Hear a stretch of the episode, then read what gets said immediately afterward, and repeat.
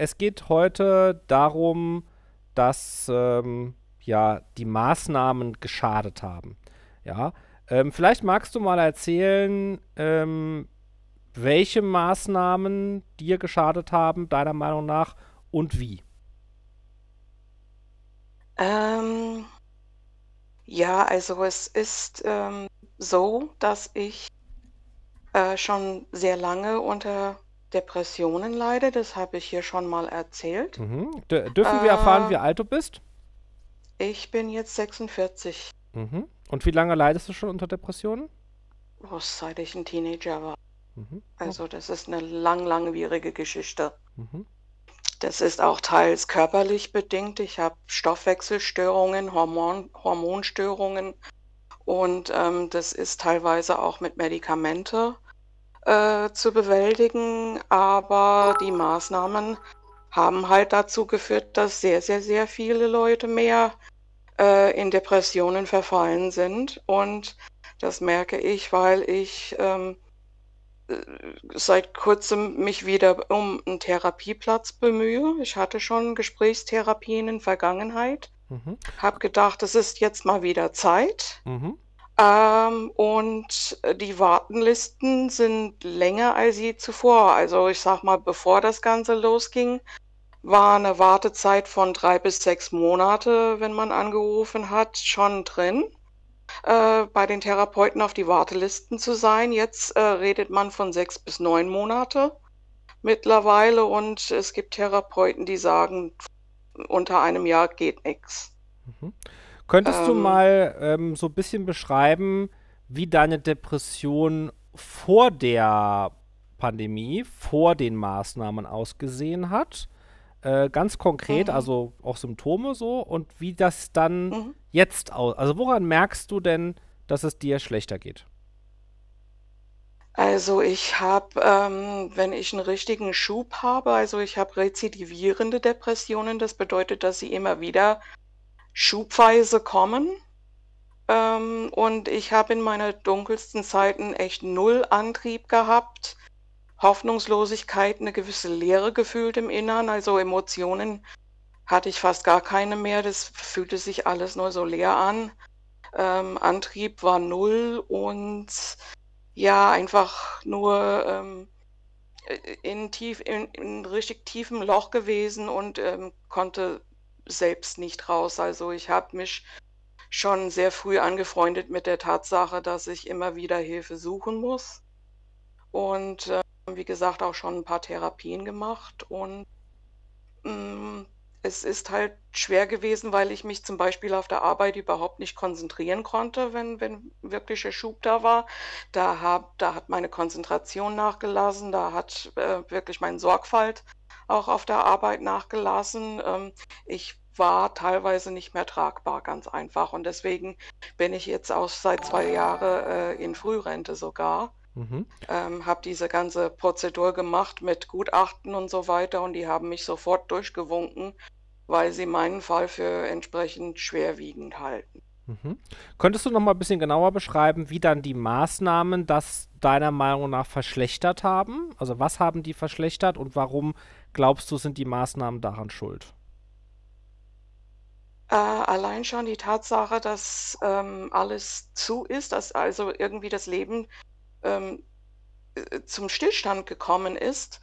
Ähm, ich habe meine Rentenbescheid im März letztes Jahr bekommen, gerade als das Ganze angefangen hat. Und ich hatte auch gewisse Pläne für meine Zeit in der Frührente. Ich wollte zum Beispiel im Tierheim ähm, äh, äh, äh, aushelfen. Ich wollte gucken, ob ich dort auch äh, einen Platz als Katzenkuschler bekomme. Und ähm, die nehmen niemanden Neues an. Also ich werde da abgewiesen, egal wo ich anrufe. Und das liegt da, liegt da Und an Corona? ja, das liegt an Corona. Die wollen, Mhm. es gab eine Zeit lang, die konnten gar keine mehr reinlassen als die eigentliche Mitarbeiter, halt, um halt die Tiere ähm, Grund zu versorgen. Aber äh, da mussten sogar die Freiwillige draußen bleiben. Und als die Freiwillige wiederkommen durften, hat es äh, an ziemlich jeder äh, Tierheim noch gehießen, wir nehmen aber keine neue Freiwillige an. Mhm. Und das Dieses, war genau aber die Zeit, wo ich halt anfangen wollte. mhm. dieses, dieses Katzenkuscheln, kuscheln, ja.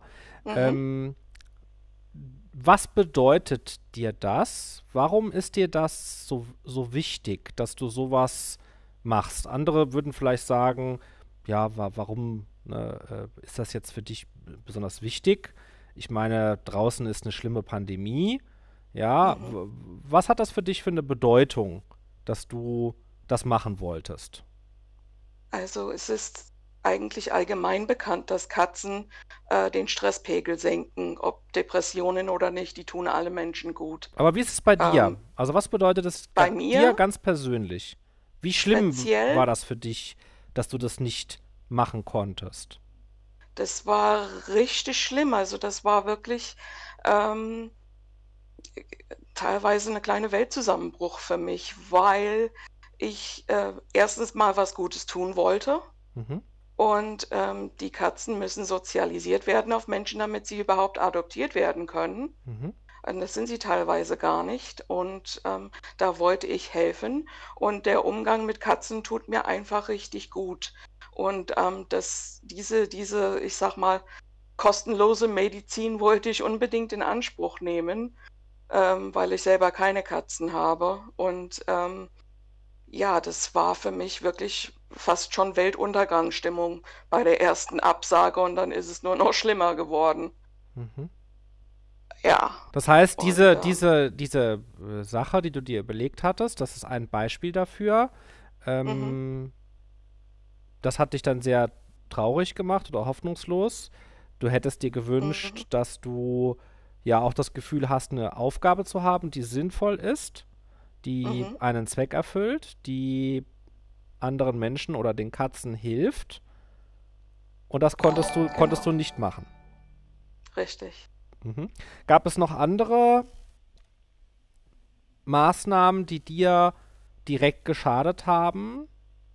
Ja, die Kontaktverbote auf jeden Fall dann auch. Also Mhm. teilweise, wo es nur gehießen hat, ähm, nur so, so und so viele Leute und dann aus nur einem Haushalt, äh, zwei Haushalte oder so. Also da hat es hat einfach dazu geführt, dass viele meiner Freunde äh, mich einfach nicht mehr sehen können. Mhm. Ähm, und wir halten zwar per WhatsApp und, und allen möglichen Kontakt, aber es ist nicht dasselbe. Und je länger das Ganze andauert, desto, desto länger ist es manchmal zwischen Kontakten. Also ich äh, bin halt als Singlefrau äh, ohne große Familie, also ich habe nur noch meinen Vater, äh, alle anderen sind schon weg.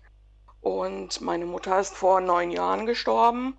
Und wir sind halt, äh, mein Dad und ich sind Amerikaner, wir sind hier in Deutschland ziemlich, ähm, ich, ich will nicht sagen einsam, aber, aber was Familien angeht, haben wir nur uns. Und ähm, dadurch bin ich aber bei meinen Freunden halt nicht im Vordergrund. Ist ja klar, weil die ihre eigene Familien und ihre eigene Geschichten haben. Und da gerate ich ziemlich oft in Vergessenheit.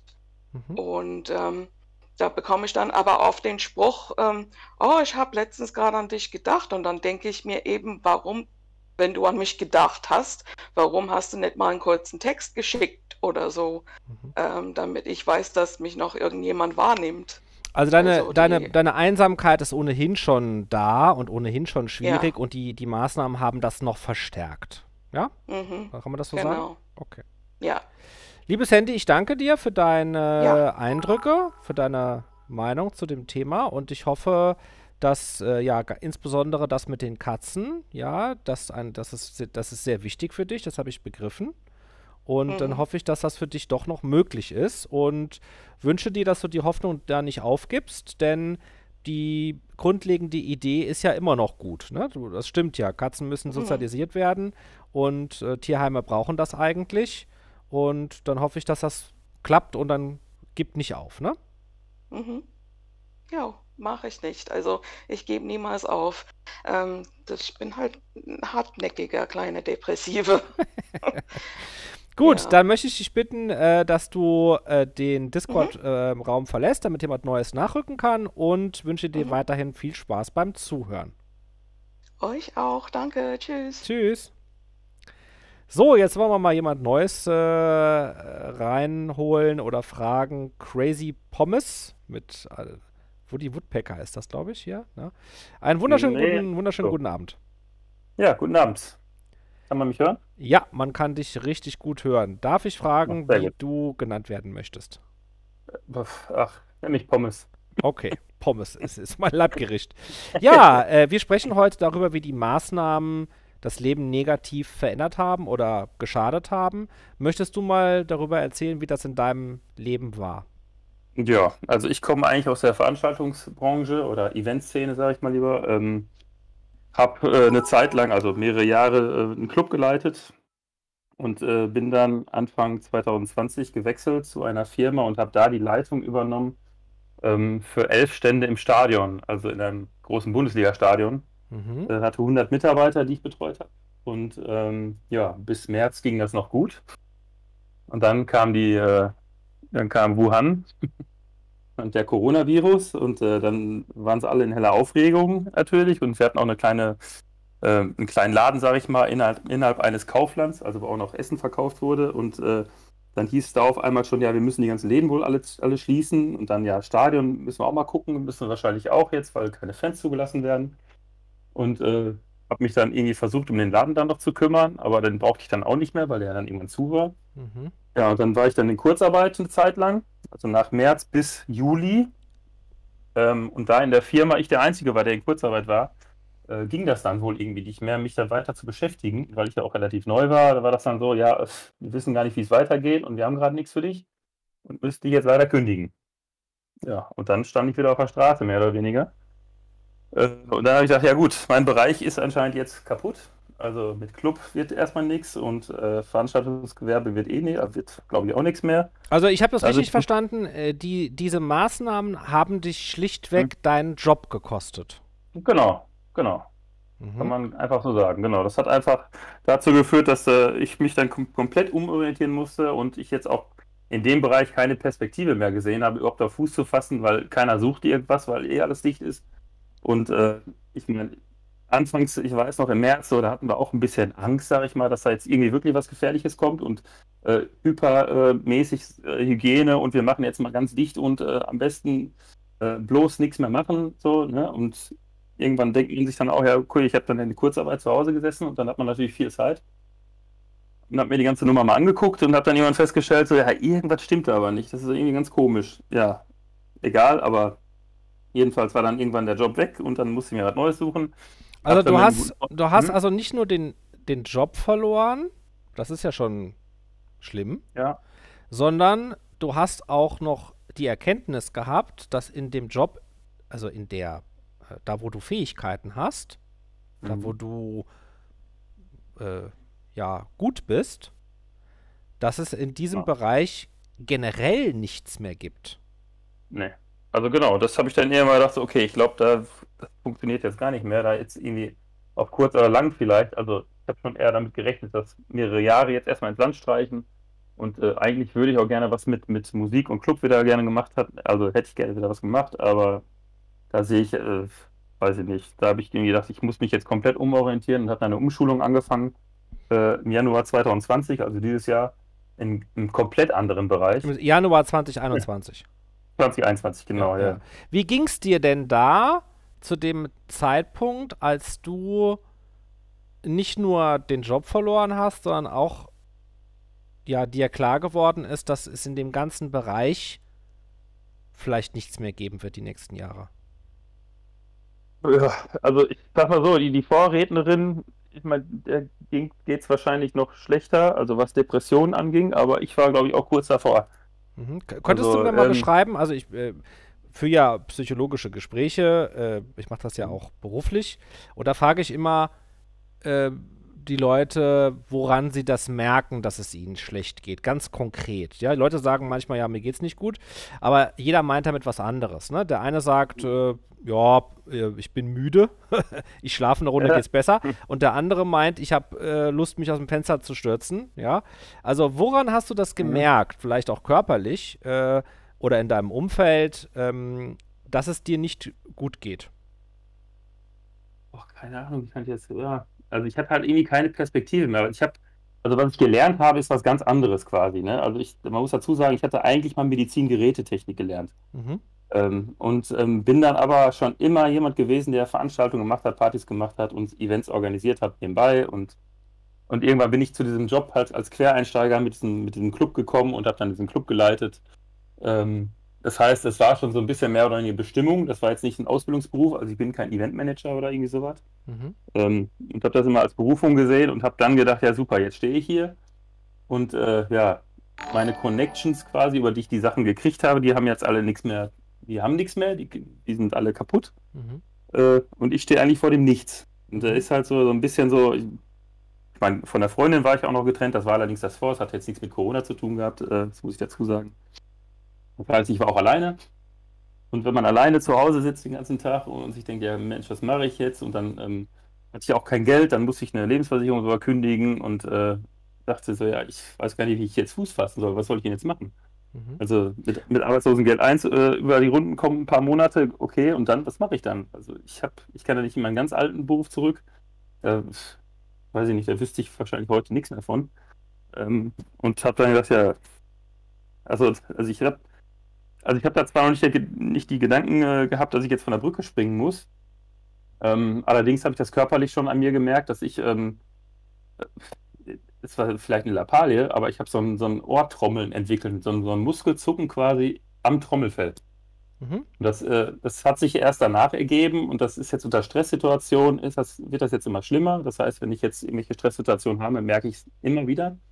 Und äh, bis jetzt konnte mir auch keiner da helfen. Also ich war beim Neurologen, ich war beim äh, Hals-Nasen-Ohrenarzt und. Okay, also sagten, okay, das hat dich also, also, schon so sehr gestört, also dass du auch mhm. wirklich gedacht hast, so jetzt muss ich zum Arzt gehen. Ja, klar, ja, ja. Mhm, mhm, okay. Also, also keine, also, also, keine Lappalie, sondern schon was, wo man sagt, okay, fuck, was ist das? Das muss ich jetzt mal ja. checken lassen. Ich muss rausfinden, was das ist, aber die konnten dir trotzdem dabei nicht helfen. Nee, also es gab, also die Neurologin hatte es noch nie gehört. Der HNO-Arzt hatte das schon mal gehört und der meinte so, ja, man weiß nicht, wo es herkommt und wie es weggeht. Mhm. Also manche haben das halt ein paar Wochen, manche haben das ein paar Monate und manche ein paar Jahre. Mhm. Also ich kenne das. Ich, also ich kenne das. Mhm. Ich höre ja häufiger mal Sachen, wo irgendwelche Ärzte nicht genau wissen. Äh, das ja. ist ja immer, also ich bin ja Fachmann für Psychosomatik, also die Verbindung von Körper und Geist. Und mhm. äh, das ist auf jeden Fall eine psychosomatische äh, Erkrankung. Also eine ja. Sache, wo beides eine Rolle spielt. Und das ist, ja, ich will jetzt das jetzt nicht gegeneinander aufwiegen, was schlimmer ist, ein Tinnitus oder ein Ohrtrommeln. Aber das ist halt schon mhm. extrem unangenehm. Das ist ja auch beunruhigend. Man fragt sich dann, was ja. ist das denn? Und okay, also das hast du dann ja. bekommen, vielleicht auch aufgrund deiner Situation. Ähm, ja. Okay, und ähm, hast du dann auch, also welche Gefühle hattest du? Warst du dann, dachtest du dir, ey, ich bin so dumm, wieso habe ich das bloß gemacht? Dachtest du, Nein. ich bin wütend, dass die Regierung das mit mir macht? Hast du dich wehrlos gefühlt? Also, was waren deine Gefühle zu dem Zeitpunkt? Ja, also das erste Gefühl war erstmal die Enttäuschung von dem Arbeitgeber, dass er ähm, keine Möglichkeit mehr gesehen hatte, mich dann weiter zu beschäftigen oder in Kurzarbeit zu lassen, weil ich meine, diese Kurzarbeit ist ja auf zwei Jahre ausgelegt gewesen und irgendwie die hätten vielleicht irgendwas drehen können, dass ich äh, entweder in der Kurzarbeit bleibe oder also er hatte, gut, ich muss dazu sagen, der Arbeitgeber hatte mir sogar angeboten, noch in, der, in dem Werk irgendwas zu machen. Äh, Hühnerbeine äh, entbeinen und so ein Quatsch, aber da hatte ich dann nicht wirklich so den Bock drauf. Ähm, da sagte ich, das, das, ist nichts für mich, das kann ich nicht, das, äh, das bin ich auch nicht. Und ich habe eh Rückenprobleme, wenn ich die ganzen, wenn ich da acht Stunden stehen sollte und irgendwelche Hühnchenschenkel entbeinen sollte, das ist, äh, glaube ich, nicht, nicht die Erfüllung für mich. Mhm. Äh, und äh, ja, ich habe gerade nichts und ja, vielleicht geht es ja irgendwann wieder los, aber wir müssen jetzt erstmal kundigen und wir können dann ja nochmal sprechen, wenn es dann vielleicht wieder was, was gibt, so ungefähr. Ja, aber darauf habe ich mich dann nicht verlassen können. Da dachte ich so, ey komm, das ist doch Quatsch, also das wird doch jetzt sowieso nichts mehr. Ich meine, ich habe dann ja, wie gesagt, auch viel mitgekriegt, was so da auf der Welt passiert und äh, in so einschlägigen Kanälen auch ein bisschen geforscht und äh, ja, bin dann relativ schnell zum Schluss gekommen, okay, das ist eine langwierige Nummer, die jetzt gerade abläuft. Und äh, ja, ich sehe schwarz für den Bereich, also von daher muss man jetzt was komplett anderes suchen, was ein bisschen sicherer ist, was jetzt nicht davon abhängig ist, wie die Regierung irgendwas entscheiden möchte. Mhm. Das heißt, du hast dir dann verständlicherweise äh, Sorgen gemacht darum, wie das in Zukunft weitergeht. Du hast dich gefragt, wird es in dem Bereich, mhm. der mein Beruf ist, eigentlich in der nächsten Zeit überhaupt noch Arbeit geben? Und genau. äh, du hast versucht, diese gesamte Situation zu verstehen, nachzuvollziehen, um dann eine Aussage für die Zukunft treffen zu können. Und das, Genau. was du für dich herausgefunden hast, ist auf jeden Fall, dass die Sache nicht demnächst vorbei ist. Ja, richtig. Mhm. Genau. Also nicht ohne Restriktion oder Regeln. Also ich kann mir nicht vorstellen, dass irgendwie irgendwann im, im, also in diesem Jahr sowieso schon nicht, aber ein Club aufmacht, wo man sagt, ja, du brauchst keinen Test, du brauchst nicht geimpft sein, du brauchst keine Maske, du kannst feiern wie immer und alles ist super toll. Mhm. Das äh, glaube ich nicht, dass sowas sein wird. Von daher. Ja, also ne, äh, klar, das, also das war jetzt zum Beispiel was, wo ich es an mir gemerkt hatte, dass halt ein Problem ist. Das andere Problem war, dass ich äh, auch gerne mich zu solchen Themen äußere. Sagen wir es mal so. Äh, und da stößt man natürlich auf Leute oder auch Freunde, die eine andere Meinung haben und das natürlich völlig sofort abgestempelt haben. Ja, was für ein Schwachsinn ist das denn? Das glaubst du doch nicht wirklich. Und ah, diese zwei, drei Wochen jetzt hier so einen Lappen im Gesicht tragen, dann ist alles durch und so. Ja, ja. Und dann haben sich auch halt äh, viele Freunde abgekehrt und äh, also langjährige Freunde wohlgemerkt. Also es sind jetzt nicht so flüchtige Bekanntschaften gewesen, sondern mit denen hat man 15, 20 Jahre zu tun gehabt. Und dann von einem Tag auf den anderen blockieren, zack, weg, raus und kein Kontakt mehr, nix. Weil ist ja, ist ja völliger Schwachsinn, was ich da denke. Und dann immer nur so äh, Lächerlichkeiten abgekriegt und so, äh, wenn ich dann mal sowas gepostet habe oder ja, sich dazu geäußert hat, so, ja, was für ein Schwachsinn, Blödsinn und mich dann lächerlich machen und also es ging echt weit und äh, wie gesagt, dann Freunde weg, dann äh, innerhalb der Familie gab es auch eine Spaltung noch durch Corona, weil ähm, ich quasi meine Eltern äh, mehr oder weniger, äh, also was heißt, ich habe denen hier überredet, ich habe denen es erklärt, ich habe denen halt ein Buch gekauft von Clemens Arbeit mit den Impfstoffen da zum Beispiel, weil die äh, wissen wollten, was ist denn das jetzt überhaupt, was ist das der Impfstoff? Ich so, pass auf, ich bestelle euch ein Buch, lest euch da durch, guckt euch das an, überlegt selber, so ungefähr. Und Mhm. äh, mein Bruder hat das aber so aufgenommen nach dem Motto, ich würde denen das austreiben, die sollen auf keinen Fall geimpft werden. Und äh, das wäre völlig unsolidarisch, also genau mit diesen Plattitüden, die das Narrativ gerne äh, nennt und äh, unsolidarisch und ach, keine Ahnung, was er noch alles gesagt hat. Das ist völligen Schwachsinn auf jeden Fall. Und äh, das hat in der, innerhalb der Familie dann auch für äh, Probleme gesorgt, sage ich mal. Also wir reden, also mit meinen Eltern kann ich darüber reden, aber wenn so mein Bruder mit am Tisch sitzt, äh, dann wird das Thema Corona gar nicht erst angeschnitten, weil es eskaliert immer so extrem, das ist, äh, macht keinen Spaß. Also, Mhm. ja, Okay. das, äh, Also, äh, ich, ich sag's mal mit, mein, mit meinen eigenen Worten. Du hast deinen Job verloren. Du hast die Mhm. Perspektive verloren, dass es in diesem Bereich demnächst überhaupt wieder Arbeit geben wird. Du hast Ja. Freunde verloren. Und du, ja, also diese Maßnahmen haben zumindest einen Keil zwischen dich und deinen Bruder getrieben. Ja, allerdings. Also das ist halt auch krass, weil mein Bruder kommt auch aus der Musikszene und äh, er war auch öfter bei uns im Club als DJ und äh, ja, also wir sind ein Herz und eine Seele, kann man eigentlich sagen. Also was, also wir sind auch damals immer unterwegs gewesen, wenn er irgendwo aufgelegt hat, bin ich mitgefahren und weiß ich nicht alles. Ich meine jetzt gerade, ihm geht's auch scheiße, das weiß ich, das sagt er auch selbst, weil ähm, das eine Standbein mit Auflegen ist halt jetzt auch gerade nichts, ne, so mehr oder weniger. Ähm, er produziert aber noch Musik, aber ähm, aber er versteht, also er will es auch, glaube ich, nicht akzeptieren, dass ich mit meiner Vermutung recht hatte, schon damals immer, und äh, er glaubt an gar nichts. Also er glaubt es auf keinen Fall, der ist Klaus Schwab und der Great Reset, was soll das denn für ein Schwachsinn sein? Und ach, die Regierung will nur das Beste für uns und also, also und die Impfung ist sicher und ist doch alles super. Also es ist komplett ein, wie so mit Scheuklappen und ich sehe, dann guck dir das doch mal an. Nee, will ich gar nicht. Ja, interessiert mich nicht. Interessiert mich alles nicht. Und wirft mir dann immer dann vor, dass ich ja nur Schwachsinn erzähle und ich lege die Quellen auf den Tisch mehr oder weniger. Und äh, er guckt da gar nicht drauf und meint, es ist alles Schwachsinn. Kommst du Halt, dann äh, manchmal an einen gut. Punkt, wo dir, wo dir das einfach alles zu viel ist? Also wo du auch gar keine Lust mehr hast, irgendwas zu erklären? Also warum machst du Ja. das? Also warum machst du das überhaupt? Also wo ist, wo ist dein Antrieb, dass du diese Kräfte aufbringst, jetzt deinen Bruder zu überzeugen, deine Eltern, Ja. Freunde oder Bekannte? Warum?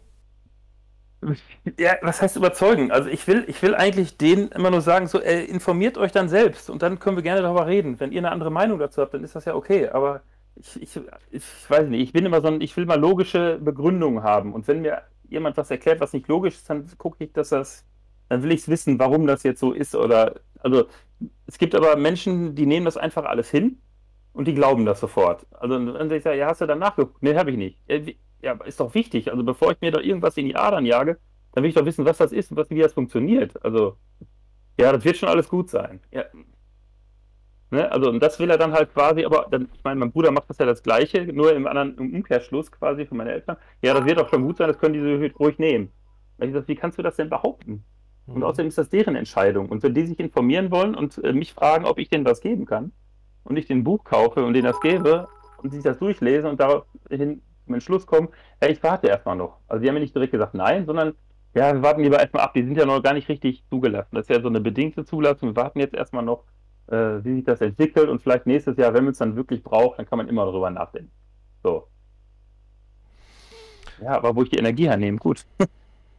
äh, ich ich meine, inzwischen mache ich es nicht mehr. Also ich habe, äh, wie gesagt, viel Zeit da drin verbracht in den ganzen Dingen und auch mich dann zu diesen Themen geäußert. Inzwischen versuche ich das schon so gut wie möglich zu unterlassen, weil es bringt eh nichts. Also welche Leute, die jetzt immer noch die Meinung haben, dann, äh, dann ist es so, dann kriegt man die eh nicht mehr umgestimmt, sage ich mal, oder irgendwie äh, dazu, dass sie nachgucken wenigstens.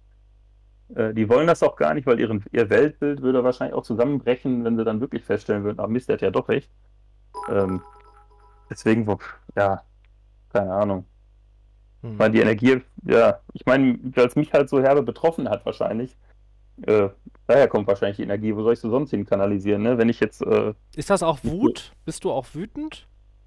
ja klar, Mhm. also natürlich, auf, ich meine, die ganzen Maßnahmen, die sind ja auch, 90% der Maßnahmen sind ja völliger Schwachsinn. Also das ist ja, da gibt es ja zig Experten, die sofort das Gegenteil behauptet haben und widerlegen. Und äh, ja, wo sind denn die, die Studien, dass das bringt und die Maskenpflicht draußen? Und das sind so viele unlogische Dinge. Also eine Testpflicht äh, im, im Einzelhandel macht man jetzt ohne Test, aber wenn du in der Außengastronomie sitzt, dann musst du da einen Test vorweisen. Also das versteht doch irgendwann kein Schwein mehr. Das ist ja auch nur noch Verwirrung und äh, das macht mich wütend, klar. Aber vielleicht ist das auch gewollt, dass die Leute wütend werden.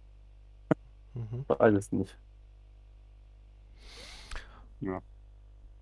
Wenn du jetzt mal, also ich weiß gar nicht, ob du jetzt überhaupt davon ausgehst, dass da eine Person was machen kann, aber mal angenommen, du wärst jetzt mal mit dem Herr Spahn oder dem Herr Lauterbach allein Oh Gott, der Arme. für eine halbe Stunde, ne? Ich komme, ich, dann komme ich alleine wieder raus. Also mal angenommen, du wärst jetzt mal mit dem, mit dem eine halbe Stunde alleine, du dürftest mit dem machen, was du willst, aber er dürfte nicht verletzt werden. Ah, das Ja. Nein, ein Quatsch, das will ich eh nicht machen. So einer bin ich nicht. Also, Aber ich was würdest du-. Also was würdest du äh, dem Herr Lauterbach jetzt zum Beispiel dann sagen? Ich würde nur fragen, haben Sie ein Gewissen? Mhm.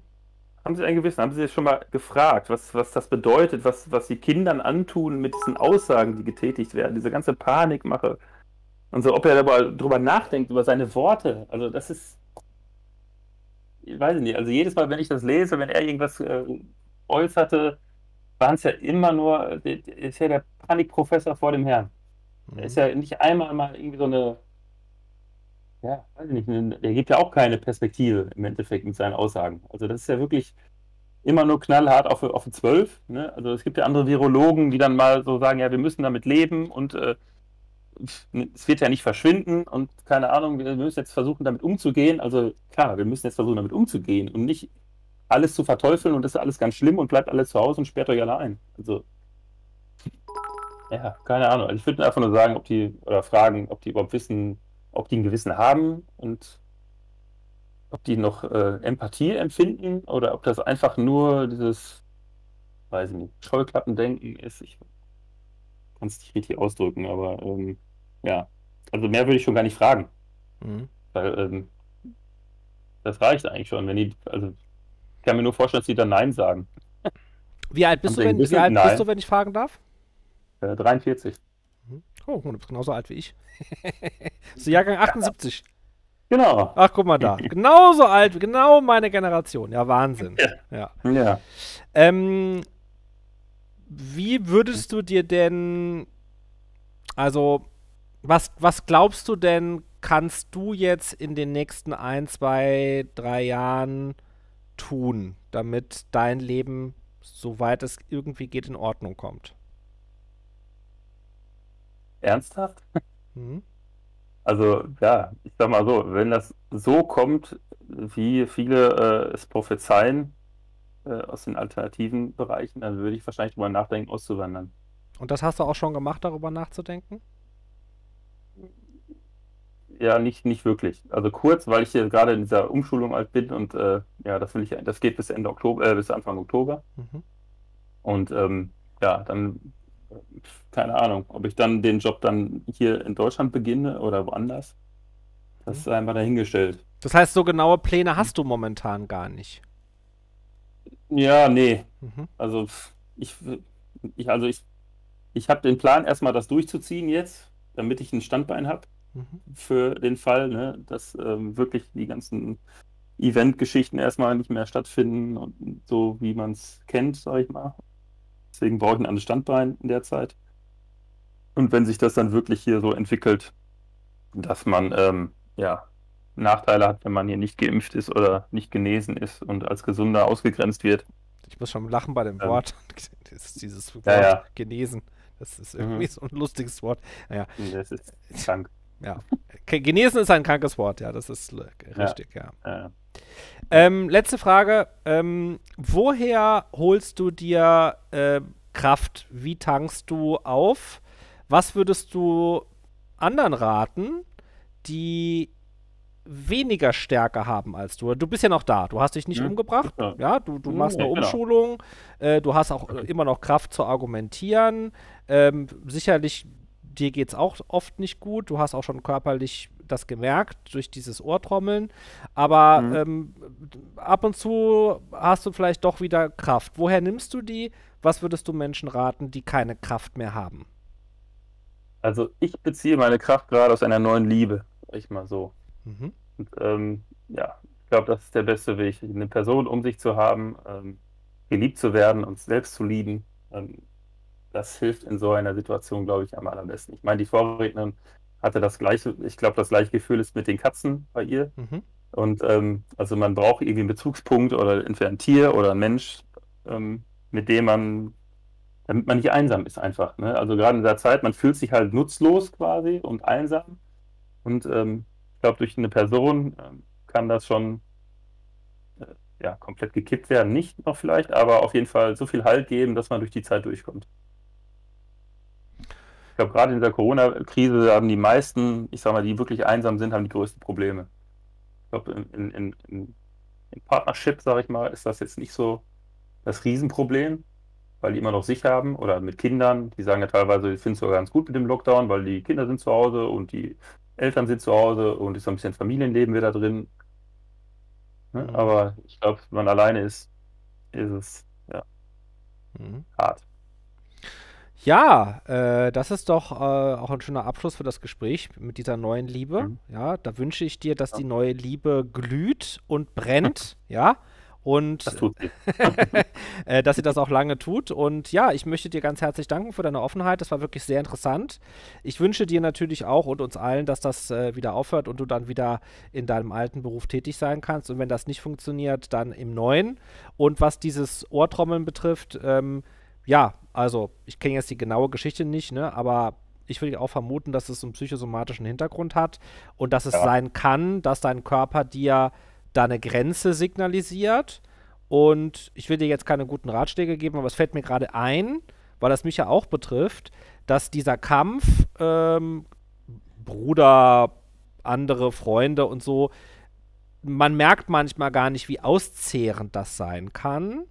Und dass mhm. man eben dann auch, wenn der Körper einem dann sowas signalisiert, der dann einfach sagen will, ist genug jetzt. Ne? Geh spazieren oder mach Liebe oder kümmere dich um dich und lass das jetzt mal sein mit dem Überzeugen von anderen. Äh, das ist ja. mir jetzt zu viel. Ja, das mache ich jetzt auch. Ja. Vielen Dank und alles Gute für dich. Ja, ich danke auch und für euch auch allen alles Gute. Tschüss. Ja, ciao. Ja, ähm, das war ein sehr interessantes äh, Interview. Vielen Dank an Lucifer Morningstar für ihr aber für, ein, für ihr Geschenk Abonnement. So, was hat sie? Genau. Ah ja. Eva Rosen hat abonniert. Vielen Dank dafür. Emanin folgt. Ähm, Kamsti hat abonniert. Vielen Dank dafür. Folgt auch. Ähm, oh, was ist denn hier noch alles passiert? Ach, so viel passiert. Cathy Sunny, Abacup, vielen Dank für euer Cheering. Lafleur, Sasa folgt, Lucifer Morningstar hat gecheert, Patty hat gecheert. Vielen Dank. Vielen, vielen, vielen Dank. So, jetzt haben wir, ähm, ich sehe das alles. Michi Lucinda ist da, Christine ist da, Sonja ist da. Ich würde jetzt mal die Sonja dazu nehmen. Ich bitte seid mir nicht böse, wenn die anderen warten. Ich hoffe, dass es trotzdem interessant ist und ihr einfach zuhört. Wir haben auch zwei Plätze frei. Wer also jetzt noch dazukommen möchte, der ist herzlich willkommen, dann auch noch mit uns zu sprechen. Äh, und vielen Dank, Crazy Pommes, für dein Abonnement. Einen wunderschönen guten Abend, Sonja. Ja, guten Abend zurück, hi. So, ähm, ja, stopp, stopp. Äh, ja? den, den Mund ein bisschen weiter weg vom Mikro. Du bist ein bisschen übersteuert. Okay, bin eigentlich schon recht weit weg. Ja, das ist jetzt, ist jetzt auf jeden Fall besser. Ja, okay. Ja, genau, so, so kann es immer, besch immer Bescheid geben, ja, die Technik. Ja. Nein, alles gut. Magst du ähm, ganz kurz äh, dich vorstellen und ähm, uns dann erzählen, wie dich die Maßnahmen betroffen haben oder was du darüber erzählen möchtest? Ja, klar. Also, mein Name ist Sonja und ähm, ja, ich bin 23 Jahre alt und ich bin jetzt aktuell in der Ausbildung und würde auch gerne in diesem Bereich beruflich auch was erzählen. Äh, ich bin in der Pflege tätig. Ich mache die neue Ausbildung zur Pflegefachfrau, also in der neuen generalistischen Ausbildung. Die geht auch drei Jahre. Mhm. Und davor habe ich vier Jahre in einem Seniorenzentrum gearbeitet. Ich bin Alltagsbegleiterin im Schwerpunktbereich Demenz und habe halt nebenbei noch mein Abi gemacht. Mhm. Das habe ich letztes Jahr äh, beendet. Und darüber würde ich halt auch gerne erzählen, wie das halt war im Seniorenzentrum. Gerade zu dem ersten Lockdown war der erste Lockdown, der hat mich wirklich ähm, körperlich und auch psychisch sehr getroffen. Mhm. Ähm, da würde ich dann gerne mal drüber erzählen. Mhm. Äh, ja. Das würde mich sehr interessieren. Vor allem würde mich auch interessieren, ähm, wo du, wie du das ganz konkret gemerkt hast. Also gerne auch mal so mhm. vielleicht einen Moment schildern, an den, den du dich erinnerst, wo es dir schlecht gegangen ist und ja, woran du das gemerkt hast, dass es dir schlecht geht oder den alten Menschen, mit denen du umgegangen bist. Ja, da gehe ich dann darauf ein. Also es war so gewesen, also ich ähm, war in der Tagespflege und ähm, es war so gewesen an dem Tag, wo das noch nicht so ganz klar war. Klar, Corona war in vollen Zügen, aber wir waren uns unsicher gewesen, schließen wir jetzt ganz oder was ist jetzt los, ne? Ähm, und da hatte ich auch erstmal Angst gehabt um meinen Job, bin ich ganz ehrlich. Und dann hatte ich mich dann nochmal mit meiner Chefin auseinandergesetzt und sie hat gesagt, dass ich mir da keine Sorgen machen muss. Ich kann halt auf den anderen Wohnbereichen äh, tätig werden. Da bin ich halt in den vollen sozialen Dienst. Das war für mich dann halt auch erstmal alles neu, also neue Bewohner, neue Kollegen. Da musste ich mich da auch erstmal einfinden. Ähm, das hat aber alles gut geklappt. Und dann kamen dann halt schon die Maßnahmen dass dann auch die äh, Angehörigen nicht mehr zu Besuch dürfen, auch nicht Besuchzeiten oder sonstiges. Äh, die Bewohner durften auch nicht nach draußen. Also wir hatten, also wir haben dann einen riesengroßen Garten, die durften auch nicht in den Garten. Und ich musste die dann halt drin beschäftigen. Und das natürlich dann im Sommer bei schönem Wetter. Das war natürlich äh, sehr schwierig gewesen.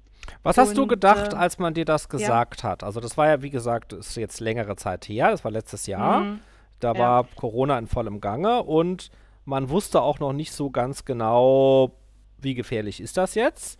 Und ja, dann hat genau. man dir gesagt, die dürfen nicht in den Garten. Was hast du dann gedacht? Ich dachte mir dann auch so, ähm, klar, Mundschutz, Mundschutz muss mir so oder so tragen, aber draußen an der frischen Luft, hä? Also das fand ich auch sehr, sehr komisch. Das hatte ich dann auch angesprochen. Und dann, sie, und dann haben dann auch meine Kollegen gesagt und meine Chefin, ja, das ist eine Vorgabe von der Regierung und dies und das. Und sie waren sich auch alle sehr unsicher gewesen. Wir wurden auch kontrolliert, äh, ob wir das auch alles einhalten. Mhm. Und ähm, ja, ich, ich fand es blöd. Klar, mit den alten Leuten nicht raus, die ganze Zeit nur in der äh, Bude da rumsitzen, war nicht schön. Nee, überhaupt nicht. Und wir haben auch irgendwie auch keine Terrasse. Nichts also ähm, nur Fenster auf, ja, immer durchdüften, aber das war auch nicht so das Wahre. Wenn ich da halt nach ein paar Ta ach, Jahren zurückdenke, bei solch einem schönen Wetter, dass wir dann Eis essen gegangen sind oder auf dem Wochenmarkt, ne? Und dann auf einmal sowas, nur in, der, ähm, in den Räumlichkeiten. Das, das war schlimm, ja. Auch die alten Mhm. Leute, die haben das natürlich dann auch gemerkt, weil äh, die Wohnbereiche waren dann auch geschlossen gewesen. Also äh, ich als Mitarbeiterin war auf zwei Wohnbereichen für eine gewisse Zeit oder für ein paar Wochen und dann musste ich halt wechseln wegen auch Personalmangel etc. Und äh, die Bewohner durften auch nicht irgendwie die anderen Bewohner, zum Beispiel jetzt vom Wohnbereich 1 oder 2, auch nicht besuchen. Also die hatten überhaupt gar keinen Kontakt gehabt, außer jetzt per Telefon. Und wie lange ging Aber- das so? Also die sehr harten Maßnahmen mit nicht raus dürfen etc., das ging schon über einen Monat. Mhm. Ja, Und hast du das, ein paar Wochen. hast ja. du das den, den Menschen, die dort, den Bewohnern äh, angemerkt? Und wenn ja, Ja, woran hast du das gemerkt, dass es denen schlechter geht oder dass die Angst haben oder woran, also wie haben die sich verändert, wie haben die darauf reagiert?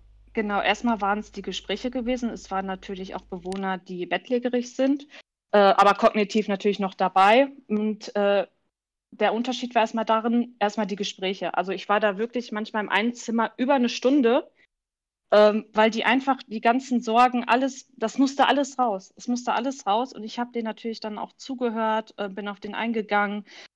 Und ähm, weil Gruppenangebote durftest du ja nicht machen. Also darf man nicht. Du darfst nicht irgendwie mehr als, oh, wie viel waren wir denn in dieser, ähm, mehr als acht Leuten in einem Sitzkreis, sag ich jetzt mal, in einem geschlossenen Raum, durftest du nicht. Alles nur mit Abstand und da kannst du auch schlecht äh, Angebote planen. Und deswegen war ich bei manchen Leuten auch alleine im Zimmer und Mhm. habe da mit denen geredet oder irgendwelche Beschäftigungsangebote dann gemacht. Mhm. Und die haben mir dann auch, also ich hatte jemanden gehabt, eine ältere Dame, die kannte ich auch schon äh, von der Tagespflege her, auch jahrelang, ähm, war auch über 90 gewesen und sie hat mir gesagt, dass sie, dass dies, was jetzt passiert in dieser Pandemie, dass es schlimmer ist als der Krieg, was sie erlebt hat. Und Oh. ähm, dann hat sie mir dann Okay, auch erzählt, okay. ja, das waren sehr, sehr tiefe Gespräche, was mich dann auch ziemlich mitgenommen hat. Da komme ich aber auch gleich nochmal zu. Mhm. Und ähm, dann saß ich da natürlich dann über eine, äh, eine Stunde, weil ich kann dann nicht einfach weggehen. Nein, ich kann das, das kann ich nicht äh, vom Menschlichen her. Und ähm, dann hat sie mir dann auch erzählt, oh, das, das, das war so krass gewesen. Ähm, sie hat halt sehr viele Enkel und Urenkel und dass sie das traurig findet, dass ähm, ihre Tochter oder so oder davon wieder ein Enkelkind auch wieder ein Kind bekommen hat, ein, äh, ein Neugeborenes in der Corona-Zeit und sie es nicht gesehen hat. Also sie fand das wirklich sehr, sehr traurig, dass sie das äh, ihr eigenes Urenkelkind da nicht sehen durfte oder in den Arm nehmen durfte, ähm, wegen diesen Regelungen. Und ähm, das war wirklich ihr letzter Wunsch gewesen, nochmal die Familie, Enkel, Urenkelkinder nochmal alle in den Arm zu nehmen. Und das war wirklich, wirklich nur ihr einziger Wunsch gewesen. Und ähm, die Dame ist dann leider nach einer Woche verstorben. Und dann habe ich da, weil ich bin nämlich dann gerade in den Urlaub gegangen. Also die du hast mit der Woche. geredet, da, dir hat dir das erzählt Ja. und Mhm. dann, wie hat es wie lange gedauert? Dann ist sie gestorben? Ja, also ich, ich habe ihr dann nochmal alles, ach, das, das war eine blöde Situation. Auch mir tat das auch so weh, ähm, weil ich danach nämlich in den Urlaub gegangen bin für eine Woche und als ich wiederkam, habe ich erfahren, dass sie verstorben ist. Das hat mich auch so, wow, weil man kannte diese Person auch schon, ja, also ich kannte die halt schon sehr lange, auch von damals noch. Und ähm, das nimmt dann, dann an, halt auch ein mit. Und dann habe ich auch meine Kollegin gefragt, durfte sie denn wenigstens noch ihre Enkelkinder, also das war ja ihr letzter Wunsch gewesen, das hat sie auch den anderen Personal auch geäußert. Und dann habe ich erfahren, dass ähm, es leider nicht so war. Also die ist dann friedlich eingeschlafen, aber den Wunsch ähm, konnte leider nicht mehr erfüllt werden, dass sie ihre Urenkel und Enkelkinder sehen durfte. Boah, Ähm, ja, das, krass. ja, das, ähm, ich, also was mir jetzt natürlich ein, also normalerweise wü- würde man jetzt sagen, okay, draußen ist eine schlimme Pandemie, ne? Und dann den, den Alten sagt man das, draußen ist eine schlimme Pandemie, wir müssen euch schützen. Und wenn die einigermaßen klar im Kopf sind, müssten die doch sagen, oh wow, okay, schlimme Pandemie, wie schrecklich. Alle würden sich natürlich auch fürchten dafür, dass sie das bekommen, wären selbst sehr vorsichtig, wären dann aber auch dankbar, dass man sie eben schützt, würden dann eben sagen, ja, das muss sein, äh, das geht halt nicht anders. War, war das nicht so? Also äh, waren da dass die nicht. alten Leute Angst hatten von der Ja, von dass sie Corona? da Angst hatten vor Corona. Hm, Wenn ich ehrlich bin, nein. Also die hatten eher Angst vor der, äh, von der Isolation, also vor den Maßnahmen. Da hatten die eher Angst vor dem Virus. Jetzt selber komischer, also hatte mich dann auch irgendwie ein bisschen gewundert, aber wirklich mit den Leuten, mit denen ich gesprochen habe, haben wirklich gesagt, ähm, nee, das ist wirklich zu übertrieben. Wir sind alt. Also das war immer der meiste Spruch. Ja, ich bin alt, was soll ich denn noch machen in meinem hohen Alter? Die gehen ja nicht mehr Bungee springen oder sonstiges. Ähm, nein, also gar nicht. Also das war eher die Isolation gewesen und die auch die Einsamkeit, ja. Weil viele, die haben sich wirklich verschanzt in ihren Zimmern, haben mit gar keinem mehr geredet, obwohl die so gut gelaunt war. Oder wurden mit ähm, Medikamenten ja, neue Anordnungen, weil sie irgendwie ein Verhalten gezeigt hatten, wo dann der Arzt kommen müsste und die wurden dann irgendwie in die Klinik eingeliefert und wurden dort ruhig gestellt. Was für ein Verhalten meinst du? Was die ähm, gezeigt haben? Ähm, Verhalten mit, ähm, also da könnte ich auch gleich mal ein Beispiel nennen, weil mir ist das nämlich selber mit meiner Oma passiert. Ähm, jetzt auf der Arbeit äh, war das eher dann so Verhalten mit Selbstmordgedanken auch, dass sie sich umbringen werden. Ähm, dass sogar manche Leute, die jetzt noch mobiler fitter sind, einfach in die Küche gegangen sind und sich auch ein Messer holen wollten. Und deswegen wurde auch alles äh, abgesperrt oder abgeschlossen. Wir mussten wirklich da alles verriegeln. Um, Fenster sind so oder so immer von der Sicherheit. Man kann die nur auf Kipp machen. Äh, Und glaubst du, dass das was also, mit den Maßnahmen zu tun hatte, dass äh, es da Alte gab, die sich umbringen wollten? Dass das mit den Maßnahmen zu tun hat, ja. Mhm. Das glaube ich. Weil ich kannte ja die, ähm, die Menschen, also ich paar kannte ich, die auf den Wohnbereichen waren von vorher, von der Tagespflege, die dann ins Heim gezogen sind, die kannte ich vorher und ich es war wirklich einfach nur so erschreckend gewesen, wo ich mir dachte, hey, die Frau, die war so gut gelaunt gewesen, voller Freude und dies und das und jetzt auf einmal sowas. Das, nein, da muss schon was äh, hinterstecken und ich glaube auch, dass es die Maßnahmen waren. Ja. Mhm. mhm. Und jetzt nochmal zu der anderen Geschichte, was ich nochmal persönlich oder in privaten Sachen, mhm. Äh, wo ich nochmal gerne darauf eingehen möchte, war mit meiner Oma gewesen. Meine Oma war 96 und die hat auch bis jetzt auch alleine gelebt. Und äh, es wurde halt auch immer schlechter vom Gesundheitszustand.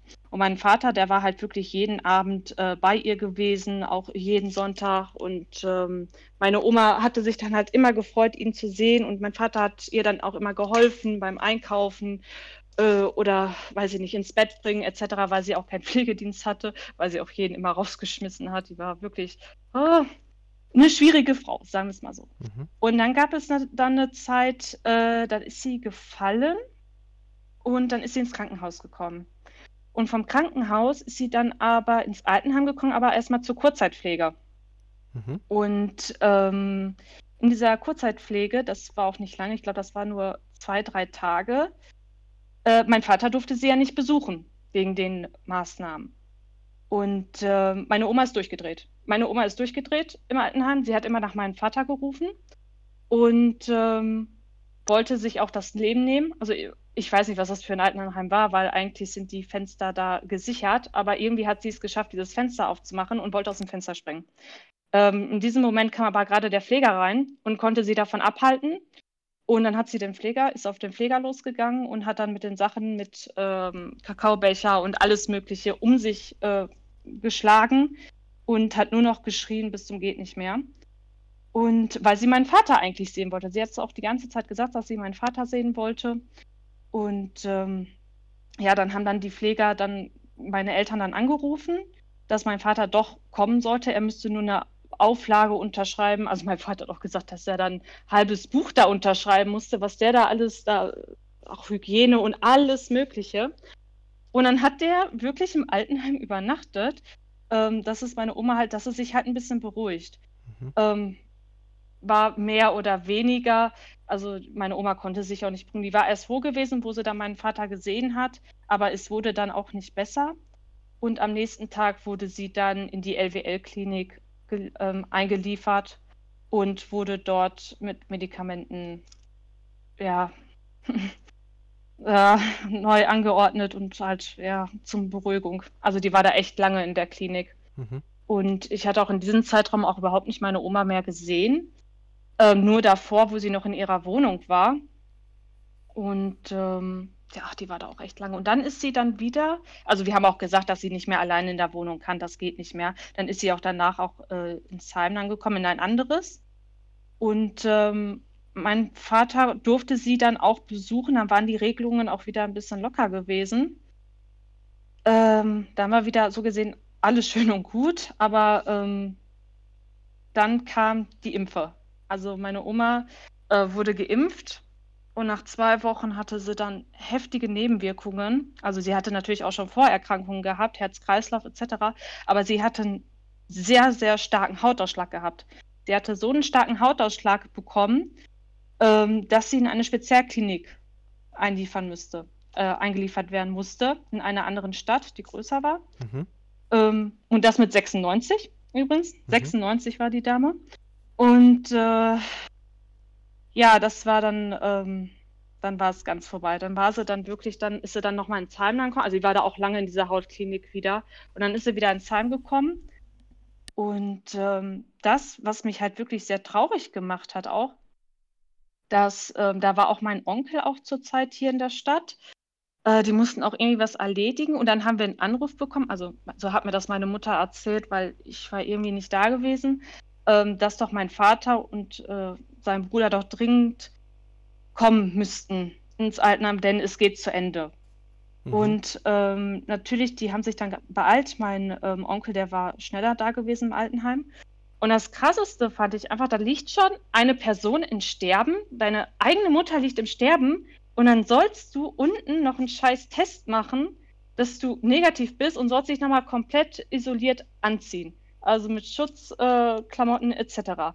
Weißt du, das geht alles auf die Zeit. Und äh, mein Onkel war so gesehen fertig gewesen, wollte dann gerade nach oben. In dem Moment kam mein Vater an und äh, dann ist meine Oma verstorben. Also die hatten nicht mehr die Chance gehabt, sich zu verabschieden. Das fand ich richtig krass. Da tat mir mein Onkel, mein Vater auch richtig, richtig leid. Also das also, heißt, da die beiden Söhne deiner Großmutter, ja. Die ihre eigene Mutter ja, genau. nochmal... Genau, mein, meine, meine Oma, die hat zwei Söhne. Ja, genau. Und die wollte Vater sie dann nochmal, logischerweise nochmal sehen. Also sie wollten sie auch nochmal sehen, Richtig. bevor sie diese Erde verlässt.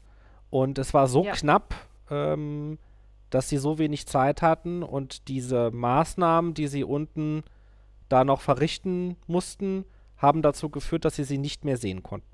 Richtig, also es ging wirklich alles von der Zeit ab, weil so ein Test, das braucht ja auch erstmal 15 bis 20 Minuten, mhm. äh, bis du das Ergebnis hast und dann mit dem Umziehen und dies und das. Also die hätten das locker rechtzeitig geschafft, wenn diese Maßnahmen nicht gewesen wären.